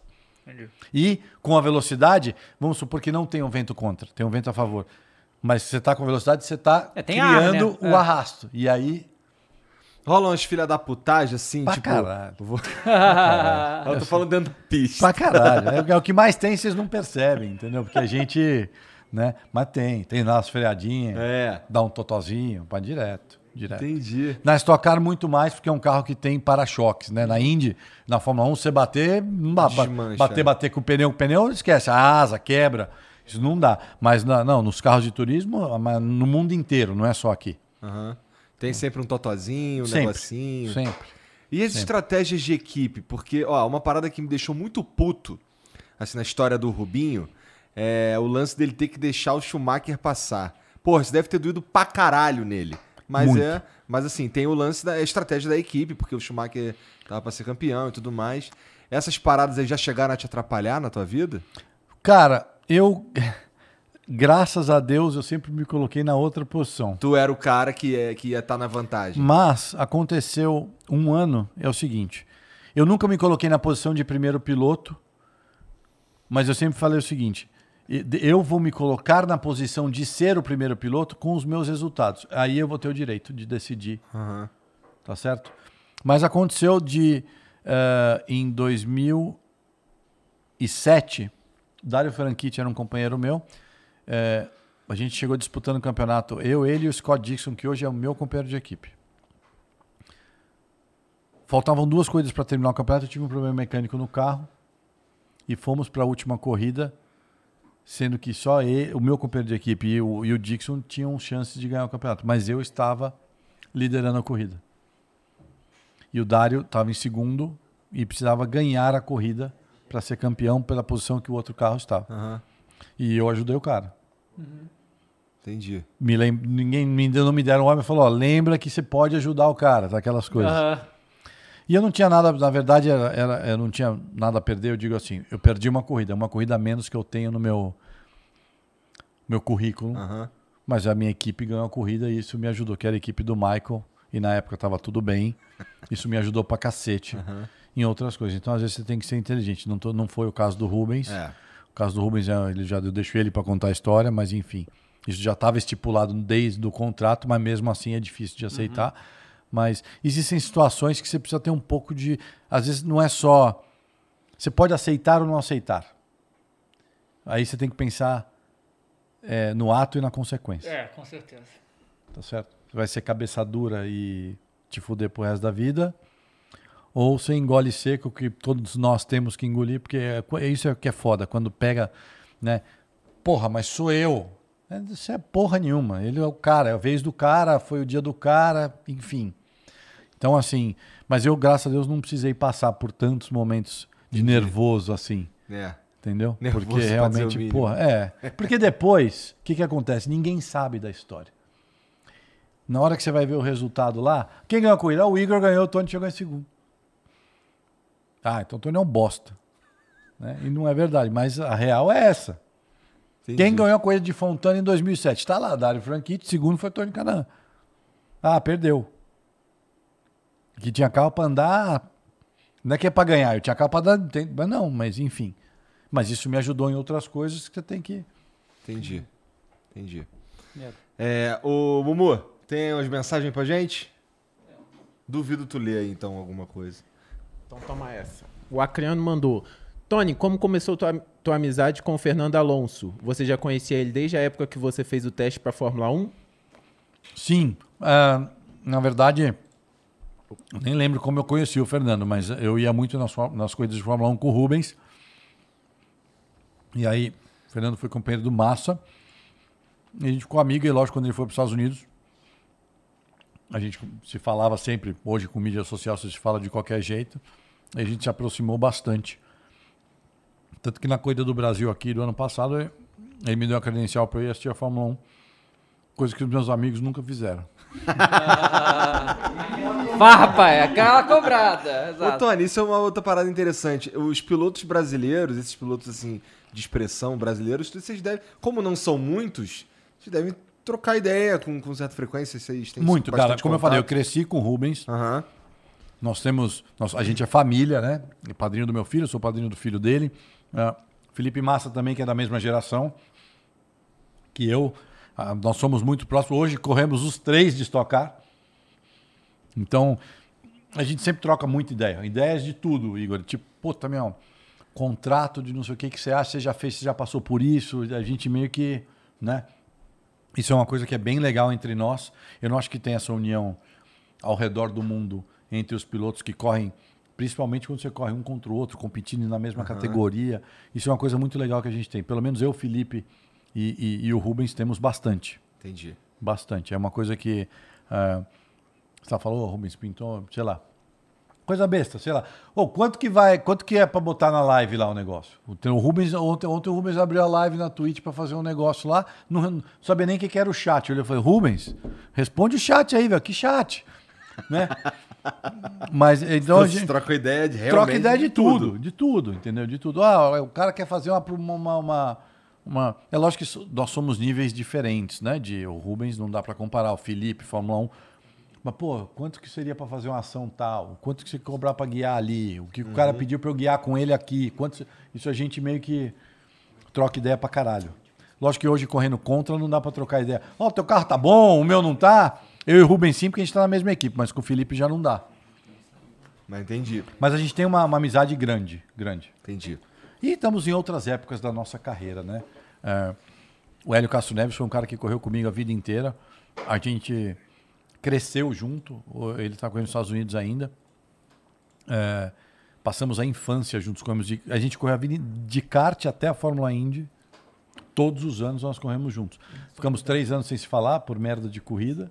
E hoje, nossas famílias, nossos filhos, a gente passa fim de semana junto, viaja junto. Esses caras tudo moram lá fora. Tudo lá fora. É, é muito difícil morar no Brasil e correr lá fora, Eu né? entendo. Então, e muitas vezes as equipes, é, a gente até usa isso como uma questão de seriedade. Assim, pô, você trabalha, bom, beleza, eu vou vir trabalhar no Flow, mas é o seguinte, a gente grava toda quarta-feira, três da tarde, tá, eu só vou aparecer aqui naquele dia e vou embora que eu moro então a gente vai meio que morar na cidade onde está a equipe para estar mais perto, porque não é só. O trabalho em si não é só guiar o carro. É uma equipe, gente. Você tem que aproximar, você tem que ir na oficina. Eu vou na oficina três vezes por semana. Oi, falar oi para os mecânicos, tá lá olhando. Que o cara que tá apertando o parafuso lá tá falando, caralho, é o Tony, velho. Não é o cara. Filha da que eu vou embora, do hein? Tony, é. Não, e depois ele esquece o parafuso desapertado, eu quebro duas pernas, o braço, cabeça, entendeu? Então, é, é- é muito mais do que. Então, todos nós moramos lá fora. E aí sim, aí você vê hoje, por exemplo, o Felipe mudou para o Brasil, o Rubens mudou, porque ele só corre no Brasil. Eu ainda estou nessa transição, que inclusive essa conversa foi uma conversa que eu tive com a Lauren agora, minha mulher, antes de vir. Se realmente eu for me solidificar aqui ano que vem, que eu não sei ainda o que vai acontecer, a gente pretende vir para cá com as crianças, que eu acho que vai ser uma coisa legal. Ela achou essa ideia legal? Cara, os meus filhos falam português. Tem o Léo, que é o meu filho mais velho que está Aham. aqui. Tem uma ligação. Minha irmã está aqui, minha mãe está aqui. Ah, ainda mais o tempo vai passando. Eu acho que minha mãe vai lá uma vez por ano, mas a idade começa a chegar, viajar de avião Uhum. desconfortável e tal. A gente não tem mais muito tempo. Eu acho que esse negócio de pandemia também fez todo mundo repensar um pouco mais. E eu acho que não ia ser uma experiência ruim. Ah, muito pelo contrário, ia ser uma experiência muito boa para os meus filhos eh, virem para cá, passar um ano ou dois aqui, o que for. Não dá para a gente também. Eu falei, eu falei para ela, vamos passar um ano. Ela falou, quando que você consegue fazer um projeto para um ano? você vai ver, passou três, é que é verdade. A gente foi para Indianápolis para morar um ano, estou lá há quatro. Então, para melhorar, o- eles falam português, mas eles não escrevem português, de repente para dar uma melhorada, ver um pouquinho mais da nossa cultura. Eles são brasileiros, têm passaporte brasileiro. Então, eu estou considerando muito. É uma decisão difícil de tomar, porque os Estados Unidos a escola é de julho a julho, né? O ano escolar. Aham. Então, eu teria que tomar essa decisão logo. E infelizmente os contratos de corrida eh, não funcionam eh, de tomar a decisão para o ano que vem em julho.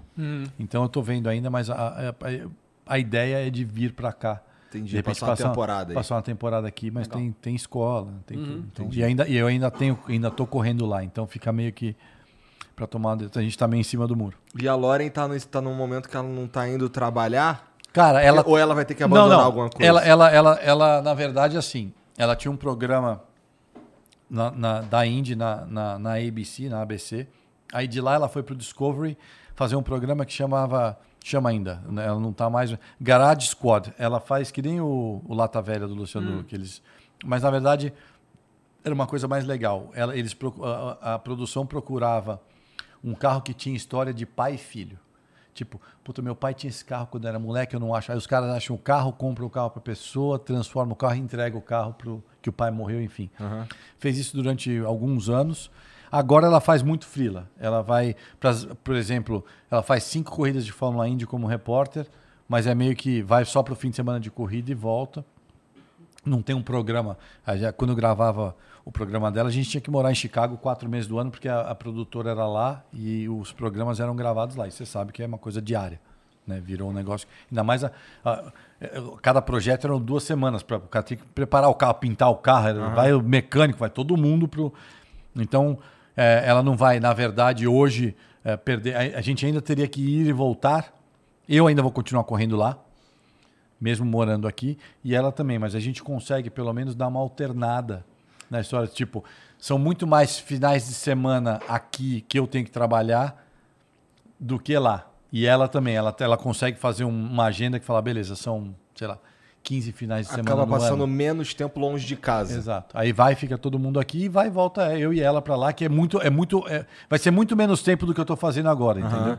Porque eu passo mais tempo aqui hoje do que lá. Entendo. Entendi. E ela tem, ah, beleza, eu tenho um programa para gravar, são cinco dias. Vai lá, faz os cinco dias e volta. Hoje eu passo, eu vou ficar aqui até sexta-feira da outra semana, porque eu tenho um monte de outras coisas para fazer. E aí eu volto para lá, chego lá no, no domingo, dia 27, no outro domingo já tenho que estar aqui de volta, porque tem corrida na outra semana. Aí você fala, pô, mas por que, que não fica? Mas aí não dá para ficar três semanas e meia longe dos meus filhos, das minhas outras coisas que eu tenho que fazer. E aí você fica nessa ponte aérea. Caralho, tu tá nisso há quanto tempo? Cara, Desde é- que começou com o Stock Car aqui. Dois anos, é. Na verdade, viajar são 17 corridas de Indy durante o ano, né? É, que eu não corro mais o campeonato inteiro, mas até há dois anos atrás é, é, é, eu viajo de avião no mínimo duas vezes por semana.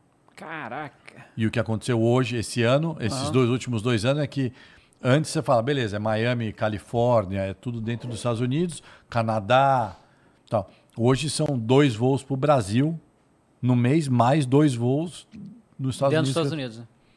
Cara, coisa pra caralho mesmo, brabo. É, eu, eu essa viagem agora tava até, eu tava- foi engraçado porque eu tava, eu tenho um Eu cara... tô te- imaginando quando é que ele arruma tempo pra treinar pra Iron Man ainda. Então, É. cara, é, é, é aquela se, se, ah, tipo, cheguei hoje, vou sair daqui, vou pra casa, abro a live dando um pedal. Então já faço as duas coisas ao mesmo tempo, entendeu? converso com o chat, coloco lá só conversando, fico pedalando na bike, os caras ficam perguntando: pô, que simulador legal, isso aqui é real? Você tá fazendo força? Não, não, eu tô aqui fingindo, sou o Bozo. e, e- e- então, e você vai, você vai, Aham. né? Mas eu, eu, tava, eu tava na fila e eu, eu viajo numa, numa empresa aérea só, que é a American, e eu tenho um cartão. é, com- eu, eu já voei 6 milhões de milhas. Caraca! E os caras me deram um cartão que tá na minha mochila, que dá- tem meu nome. Eu tenho aquele. Pra quem assistiu aquele filme com o George Clooney, sabe? Sim, é eu real tenho aquele aquilo? cartão, é, sim. Mas de 10 milhões aquele negócio? Eu tenho lá? seis. Aham, sei. Ele tinha 10. Eu tenho aquele, aquele cartão. É o seguinte: se eu chegar no aeroporto agora, tem um voo pra Miami hoje à noite, Aham. e o voo tá lotado, e eu falar que eu quero ir naquele voo, alguém vai ficar. Caraca. Não de. Tipo, alguém vai falar, ó. Te ofereço 500 dólares pra ficar, Tá, você vai no voo sim. de amanhã. Mas alguém do voo eles tiram, eu sempre embarco antes que todo mundo, enfim. E aí eu tô na fila pra embarcar e meu cartão tá pendurado na minha mochila. E aí tem um brasileiro atrás, não tinha me visto, eu tava de costas. O cara falou, falando com a mulher, que eu não sei se nos Estados Unidos, ele não, ele não sabia se eu era brasileiro. Aham. Caralho, o cara voou 6 milhões de milhas. Aí eu virei e falei assim, pois é. O cara "Oh, ficou todo sem jeito. Puta, é, lógico que você voou 6 milhões de milhas. Tá, mas é, é foda. A vida de avião é... Eu cheguei hoje, gente. Dormi no avião, cheguei em casa, tomei um banho. Eu tenho um podcast que eu faço, eu faço, sobre, sobre Fórmula Indy, pra Fórmula Indy, eh, em inglês. Gravei lá antes de vir, peguei o carro, vim pra cá. Voltar pra casa, fazer a live, dormir, acordar amanhã pra Goiânia. O cara não para. Não Amanhã, para. tá, amanhã já vou pra Goiânia. Amanhã, às 7 horas da manhã, Congonhas, Goiânia, que tem corrida esse fim de semana. Domingo volto.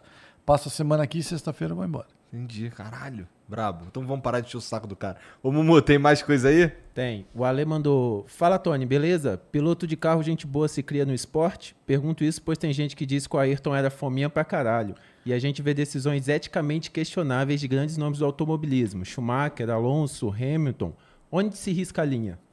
Cara, você tem que ser egoísta. Não tem jeito. O Senna era um dos caras mais egoístas que eu já conheci na vida. Então você pode ficar do lado dele ou você pode achar que ele era um filho da puta. Né? Depende de que lado você tá. Você está disputando com ele ou não. Então, assim, é um esporte egoísta. Não tem espaço para todo mundo. Ou eu, só, só ganha um.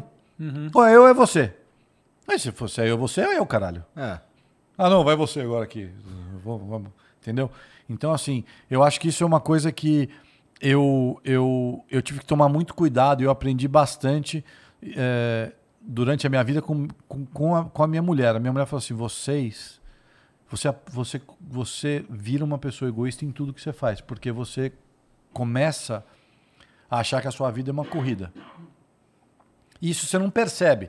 Eu vejo pro bairro e falo assim, caralho, bicho. Eu falei, não, que a gente tem que ir no flow, e eu sei que lá no flow é lá, ali, ali, aí vai demorar.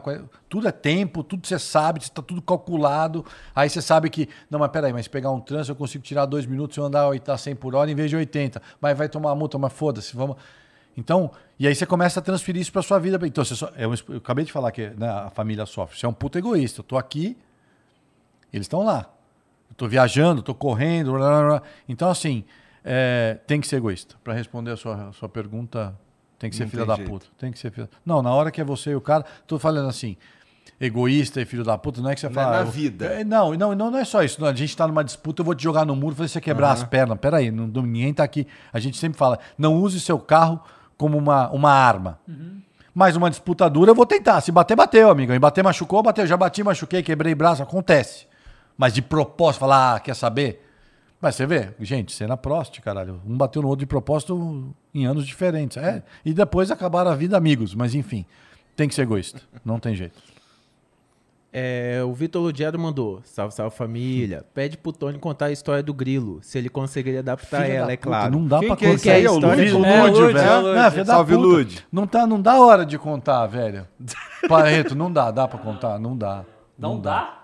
Porra, então é sinistro. Não, não é, mesmo. não, é foda, é foda. Não, ele dá. falou, porque a história completa eu acho que o horário não permite. É, então. não Puta que não tem- pariu. Pô, agora foi uma boa história Caralho. agora, né? Eu conto depois do, Aham. lado do fora do ar e a gente, Tá. sei lá, marca uma entrevista, sei lá, isso aí. Tem várias plataformas aqui do Flow que eu acho que esse assunto. Qual, qual- como é que é o nome da, da menina? Exato. Prosa guiada. Aí dá pra falar. Nossa, entendi. Caralho. É o que eu contei. Igão, Igão, eu conto. Não, não, não, não, não. Eu, na, na live eu contei dos meus. Eu conto muito dos meus perrengues que eu passei na Itália. Inclusive, eu falei um aqui. Da, Aham. da menina que limpava a oficina, sabe, da veinha. E isso tem a ver com essa história dos momentos de solidão, o que o indivíduo podia fazer para criar um- uma, uma certa coisa na vida. Só isso que eu vou deixar. Entendi. Tá Tá. bom. Vai. Isso foi conversa que eu falei meia-noite, gente, lá na Twitch, não agora. Legal. Valeu, Lud, por É, valeu, por Lud, deixa comigo. essa Aquele teu aí. computador eu vou quebrar aquela merda, deixa. O Matheus mandou: Fala, Tony. Todo mundo pensa que o automobilismo é um universo paralelo, motivado por champanhe, gasolina e testosterona. Quais foram as situações mais extremas que você viu na sua carreira? A- daquela ostentação absurda que se a gente conta ninguém acredita. Pô, velho, aí vocês estão me botando em umas posições. é, Cara, assim. É um mundo completamente surreal, assim. Eu acho que é, é- Mas isso não é só no automobilismo.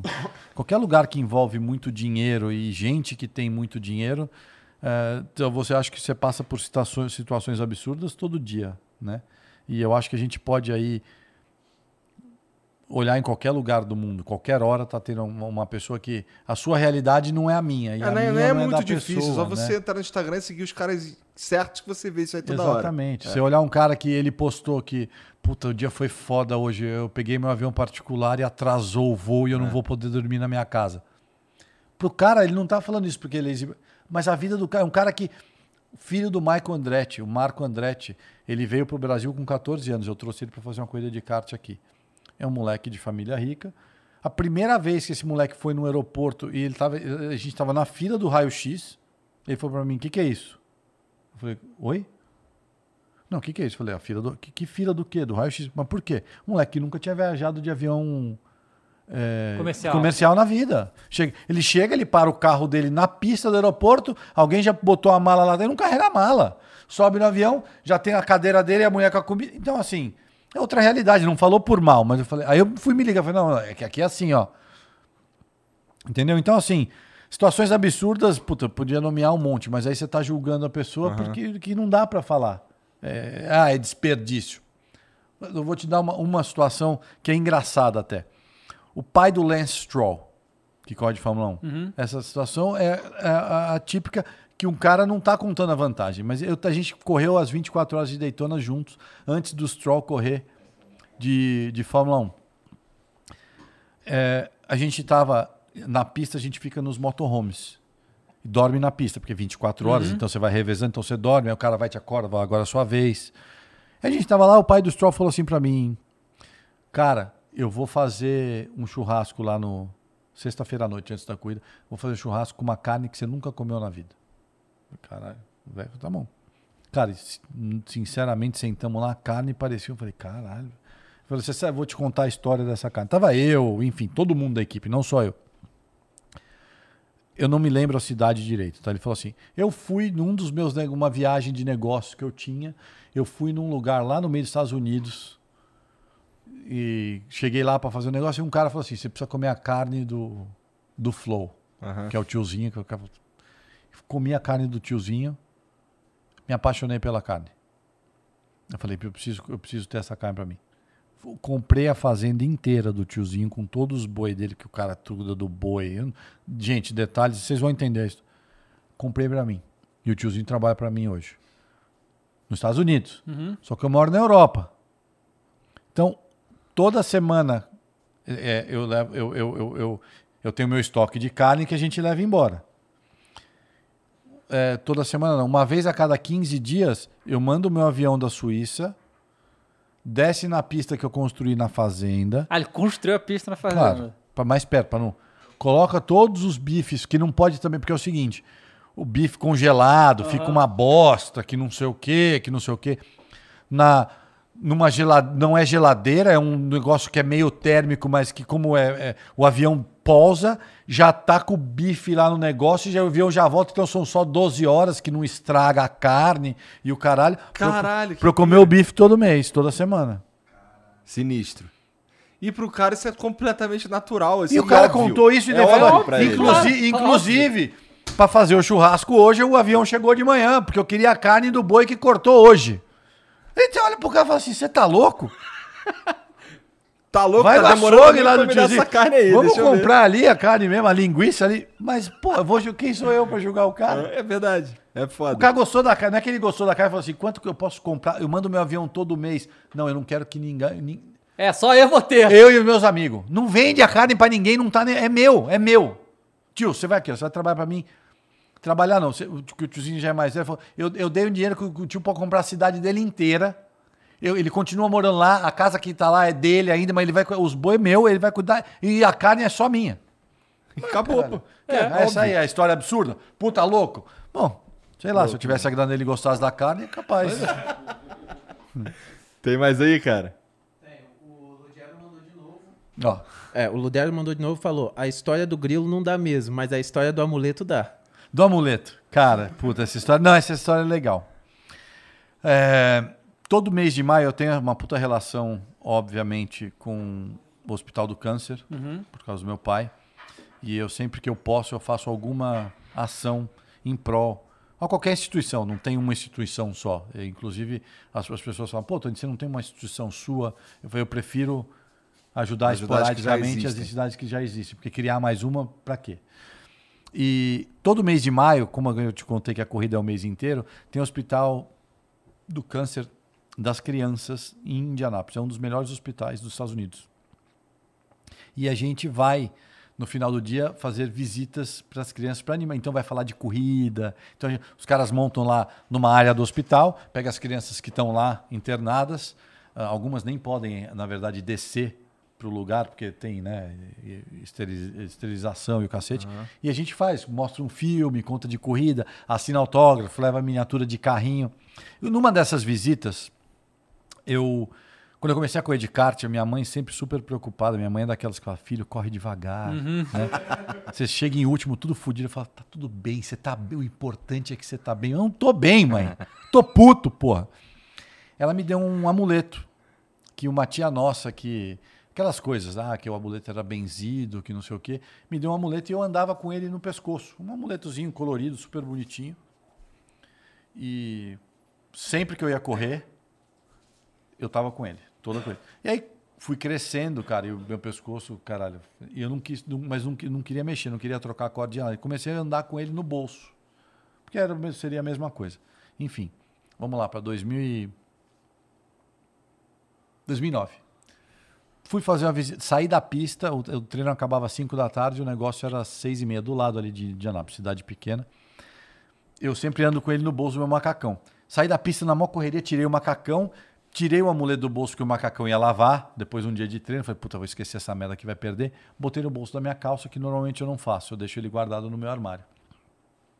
E fui pro hospital. Fui pro hospital, fizemos evento, o evento com as crianças tal. Cara, aí no final, uma das enfermeiras que eu conheço ah, falou assim, cara, é, você tem um tempinho de subir no primeiro andar? Que teve, tiveram umas crianças que não puderam descer. E ia ser muito legal você fazer uma visita no quarto. Falei, claro. Bom, enfim. Cheguei em um dos, em um dos quartos, eu entrei, tinha uma menina deitada, toda entubada, devia ter uns 16, 17 anos. A mãe chorando, sentada do lado da cama. Eu entrei, me apresentei, a mãe, lógico, sabia quem eu era tal. Falei, o que aconteceu? Não, o nome dela era Andréa. Ela estava jogando handball anteontem e teve um derrame. E está em coma. E ela vai, vai ter uma operação amanhã de manhã, que a gente só vai saber se ela vai viver ou não depois da operação. Eu tenho uma mania de conversar e eu sempre coloco a mão no bolso. Cara, enquanto ela estava me falando, eu coloquei a mão no bolso e senti o, o amuleto. Eu falei, do nada. Eu falei, olha, eu não sei se a senhora acredita, mas aí contei a história do amuleto para ela. Falar, minha mãe me deu isso aqui, eu tinha 8 anos de idade. E tá comigo desde então, sempre me protegeu. Eu tô aqui fazendo. Eu posso dar para a senhora, se a senhora não se importar e você colocar. Uma mãe desesperadíssima falou, lógico. Colocou com um, um alfinete, né? Um pin, um pin. Meio que não dá para colocar no bolso, porque lógico que no- na, na mesa de operação o Marcos colocou no, no aventalzinho dela. Bom, na manhã seguinte ela fez a operação. Eu não, na verdade, só fiquei sabendo depois. A operação foi um sucesso. A menina sobreviveu tal. 2009. Nunca mais vi. Nunca mais falei, não peguei contato. A gente perdeu contato total. Aí essa minha história, né, de tentar ganhar as 500 milhas e o cacete. É, Sexta-feira, antes da corrida de Indianápolis de 2013. Puta que pariu. Eu tô no ônibus, batem na porta, entra o meu Relações Públicas e fala assim, Tony, mandaram eu te entregar esse envelope. Eu abri o envelope, tinha uma carta. Oi, Tony, Andréia, não sei se você lembra de mim. Eu, eu tenho assistido muito a, a sua luta para ganhar as 500 milhas de Indianápolis. Ah, hoje eu tô, já estou com 21, 22 anos, blá, blá. Tô prestes a casar. Tô super bem, blá, blá, blá, blá, blá. Chegou a sua vez e o teu amuleto tá aqui de volta. Tá, tá até foda de contar, às vezes. Puta merda. Peguei o amuleto e falou: usa no teu bolso e eu te vejo na linha de chegada no pódio no domingo. E para quem assistir a corrida, vocês vão ver, coloquei no bolso, porra, ganhei a corrida. Primeira coisa que eu fiz foi puxar o amuleto e, e essa é a história do amuleto. Muito, Muito foda. foda. Puta merda, hein? Pô, E- como é que tu não contou isso da primeira vez? Essa parte Cara, é foda é tanta mesmo, cara. história, ainda bem que o Ludi lembra, porque assim, é, tem muita coisa, cara. E assim, eu não. E, e- é muito legal, eu amo podcast, é isso. Uma- Um, dia, se eu tiver que fazer alguma coisa na vida é desse tipo, é, você tem tempo de contar. Né? Se contar a tua história em 10 minutos, não dá. É. E aí você vai lembrando tal. Então, tem, tem tanta his- tem a história da vida, tem a história do meu pai, tem a história. São histórias dentro da história, né? Cadê esse amuleto hoje, Tony? então, eu sabia que você ia perguntar. Cara, isso aí, depois disso, você imagina a cagada que foi de gente me mandando mensagem, pelo amor de Deus, pessoas com razão. Diz meu pai tá, é, tá em fase terminal, que posso me dar esse amuleto? Eu falei, gente, eu recebi, sem sacanagem, mais de 5 mil e-mails. Todo mundo querendo amuleto. Porra, e eu entendo. Cara, aí eu. Bom, ganhei a corrida tal. Aí ela me mandou o contato dela, liguei pra ela falei, André, fudeu. Literalmente. Falei, o que, que tu quer? O que, que você quer fazer? Não é meu, eu te devolvi. Não, não, eu te devolvi. Eu falei assim, então tá bom. Vamos fazer uma coisa? Do mesmo jeito que ele foi pra você e voltou pra mim, foi uma coisa natural. Eu não, eu não pensei nisso. Eu tava conversando com a sua mãe, o negócio no meu bolso eu te entreguei. Você ficou com ele seis anos, sei lá quantos anos, não nem pensou, ele pensou em me devolver. Vamos, vamos fazer o seguinte: eu, eu vou ficar, mas vai ter que ser uma, uma hora vai aparecer alguém natural para eu fazer. Eu não quero que venham me pedir, ou então se me pedir eu me sinto, enfim. Cara, aí passou, foi 2013, 14, 15. Quantos, quantos anos tem o Deco? Sete. Puta merda, meu filho. Sete. Faz a conta para trás. Enfim. Ah, eu estava indo para Daytona para correr as 24 horas, a Lauren grávida, sozinha em casa, para o Deco para nascer a qualquer dia, nosso primeiro filho, qualquer dia. Só que eu não ia estar em casa. Tanto que a bolsa dela estourou, ela foi dirigindo sozinha pro hospital. Cara, pegando as minhas coisas, antes de sair de casa, arrumando a mochila e tal, peguei na mochila, aí eu sei, puta, minhas mochilas, a mochila é aquelas coisas que você viaja pra caralho, vai enfiando tudo, você vai esquecendo, aí a mochila vai ficando pesada, que porra, você tira, que, pô, chiclete velho, porra, por que que eu puxo, o que que sai lá de dentro? O amuleto. Falei, Tó. Só que é o seguinte, e ela já, lógico, já sabe, eu falei, agora ele é teu. Então, vai dar tudo certo, vai te proteger, mas a partir de hoje, eu passei ele pra você, Tu tá com ela hoje. Tá- Hoje está com ela e é uma hora, eu falei, uma hora, continue Aham. a tradição. Pra- não me interessa o que você vai fazer com ele. né? Ela falou, não, o dia que eu achar a pessoa que eu acho que eu tenho que dar, tá com ela. Maneiro, foda. Hã? Daytona? Nós ganhamos 24 horas de Daytona. e ela tava tendo filho. Esse foi o deck. Eu, não- ó, eu tenho quatro filhos. Três eu não vi nascer. Porque você tá correndo. Tava correndo os três. É, cara, é aquilo que você falou sobre. Mas aí você fala, né? Qual- e o egoísmo aí? Porque, porra, eu não vi nascer. A Nina, minha última, eu tava num lugar tão longe, correndo, que ela nasceu, nos Estados Unidos é um pouco mais rápido.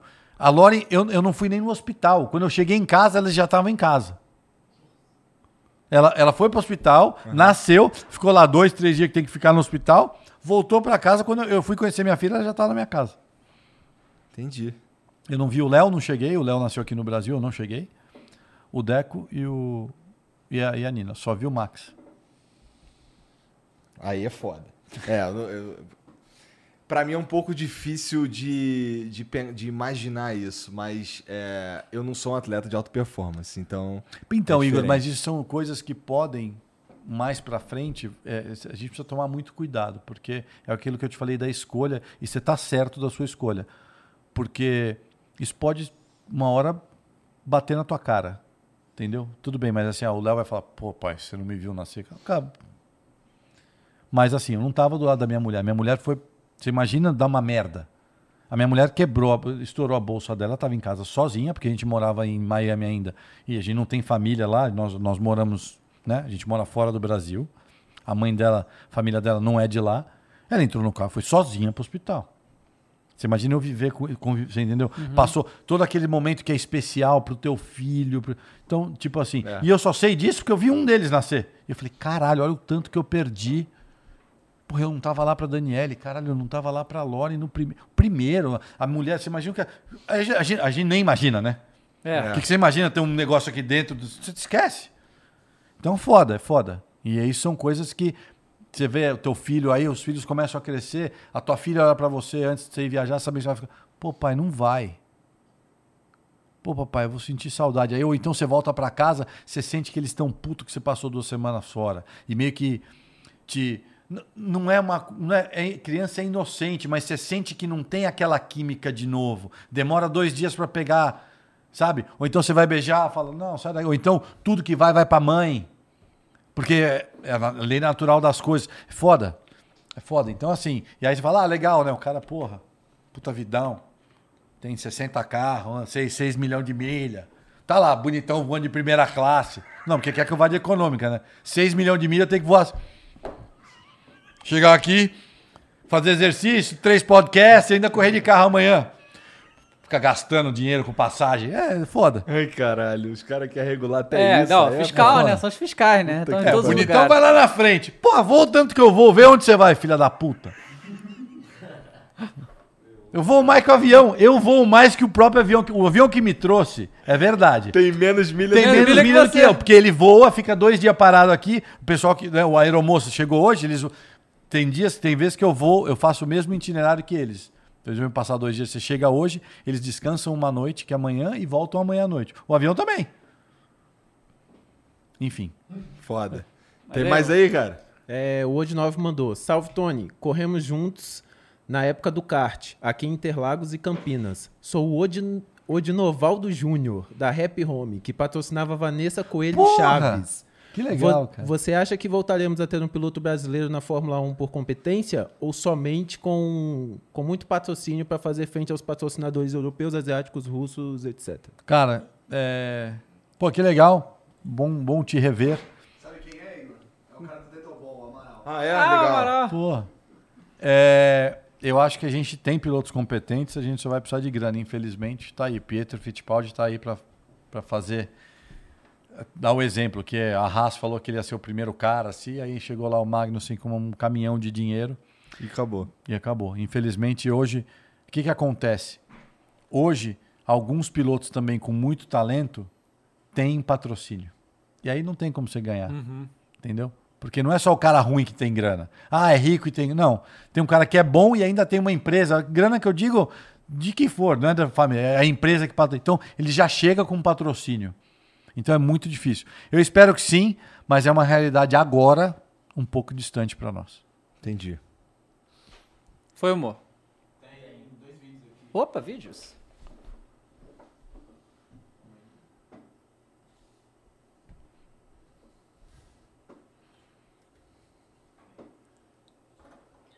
Fala, Tony, parabéns aí pela sua carreira incrível. É, dizer que eu gosto muito do seu nariz lá no troféu da, das 500 milhas, ele fica bem destacado assim, bem legal. Outra, cara, relação à Fórmula 1. Ué? Ah, tá. Se fosse às 11 da noite, você sabe o que eu ia responder para ele, né? Do meu nariz. Salve, olha eu de novo. Cara, como eu disse no vídeo anterior, eu acompanho mais Fórmula 1, então me localiza aí na Indy. Na Fórmula 1 a gente sabe que você não entra de jeito nenhum, você pode ser tipo o Pelé da Fórmula 1, você não entra sem dinheiro, sem patrocínio. Como é que funciona isso na Fórmula 1? Eu sei que os gastos lá são infinitamente melhor, menores do que o da Fórmula 1. Lá pode-se dizer que os pilotos que estão lá são mais pela skill do que pelo dinheiro que eles levam para a equipe. O automobilismo tem que ter grana, não tem jeito. É que assim, que você falou, que mesmo sendo menor é 12 milhões de dólares, né? Não, mas mesmo mas se você pensar, não é 200, né? É, então, tudo bem. Em mas- proporções. As equipes da Indy hoje, ele- elas estão mais saudáveis por quê? Para uma equipe achar- arrumar 12 milhões de dólares, porque 12 milhões de dólares para uma empresa grande que está afim de investir no automobilismo não é nada. 200 milhões de dólares é dinheiro. Então, hoje as equipes são mais saudáveis, então elas têm mais liberdade de contratarem quem elas querem. Legal. Eu, por exemplo, sou um contratado da equipe. Eu não levo um puto hoje em dia. Já, já aconteceu, aí eu contei a história e tal, mas hoje eu sou contratado da equipe. A equipe falou, ó, chegou um patrocinador e falou assim, eu quero o Tony correndo no meu carro. Então, querendo ou não, eh, tem sim. Eles têm mais liberdade e hoje 80, 85% dos pilotos que correm na Fórmula Indy são contratados pelas equipes e não pagam. Legal. E recebem para correr. Maneiro. Foi, amor? Foi. Tony, Sim, porra, obrigado demais por vir aí não, com que essa isso, camisa pra gente, cara. foi meu, passou tão rápido. Obrigado pela moral, obrigado por vir aí. E aí, é, sua Twitch é Tony Canaã. Twitch e, é Tony Canaã. E, e o você tá em YouTube que Tony outras Canaã também? também. Redes sociais? Tamo todas. Tudo Tony Canaã, tudo T, junto. T Canaã no Instagram. T Canaã, tá. Porque alguém roubou meu nome lá, mas o cara, o cara pegou meu nome e o nome dele é Tony Canaã também. você Caralho. É, bom. Com K Não também? consegui. Igualzinho, Igualzinho? velho. Pianista. Artista. Obrigado, cara. Obrigado pela moral. Siga lá o, o Tony nas redes sociais aí, acompanha lá as lives do cara, tá bom? E obrigado por assistir aqui também. É...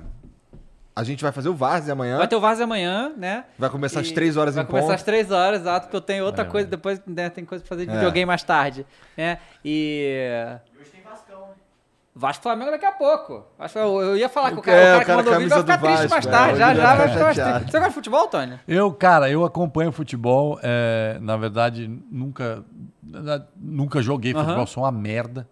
Mas acompanho, acompanho bastante. é, principalmente meus filhos. é, e que- o engraçado, porque o Léo é brasileiro, eh, nasceu no Brasil e tal, mas o- os americanos não tem essa, não tinham essa, essa mania de futebol e hoje está crescendo muito Tá. lá, né? Com o Beckham indo para lá, tem a- as ligas. O Orlando tem um time que o Kaká jogou, então assim a gente acompanha direto. Você Gosto. pra algum time? Sou São Paulino. São Paulino. E seus, seus filhos... Seus filhos acompanham a NFL lá? Não, Eles meu- gostam? Porra. Ah, NFL é irado. É, NFL, é, é, NBA. é, NBA, o- lá é. Não, é, em casa é só esportes. Pra você Legal. ter uma ideia, é, é, eu sou um cara extremamente maníaco por esportes, Uhum. então em casa eu sempre fiz. Na sala de casa, a gente tem quatro televisões. Tem uma grande e três pequenas em cima, porque eu sempre. Ou tem corrida e tem Aham. sempre. Porra! Então, Várias Tu é telas. maníaco. você, assiste, você assiste tudo. Então tem NBA, NFL, o que tiver corrida de Fórmula 1 ou Fórmula E, então assim, os moleques cresceram assim. Então hoje é tudo. A gente vai nos jogos do. A gente mora em Indianápolis, tem o Colts. Colts, assim. E, e- e tem também. é, é, hoje é, o Indianápolis tem um, um time de futebol também, Uhum. chama Indy Eleven. Tem o Pacers. Sim. E a gente vai, lógico que com os contatos que a gente tem, os moleques, a gente senta ali. Muito foda. A gente foi assistir o jogo é, do Pacers com, com o Lakers. Com o LeBron lá, meu filho ficou louco. Maneiro. Louco, louco. Mas é, sou São Paulino, curto futebol, Aham. não sou fanático. Já arrumei uma porrada de briga com um monte de torcedor. É o Tricas, não tem jeito, né? Ele nem sabe o que é Tricas. Não sei nem o que, que é. O que, que é isso? Deixa pra lá? Tá bom. Meu filho é palmeirense, o Léo é palmeirense. É. Tá tirando um puta sarro da minha cara Ah, sim, ultimamente. nesse momento, né? E É os foda. meus outros, meus outros são São Paulino porque não, não tem opinião própria ainda, mas já já muda. Valeu, rapaziada. Boa Obrigado, até tarde, dois pra vocês. Até amanhã, gente. Tchau. Valeu.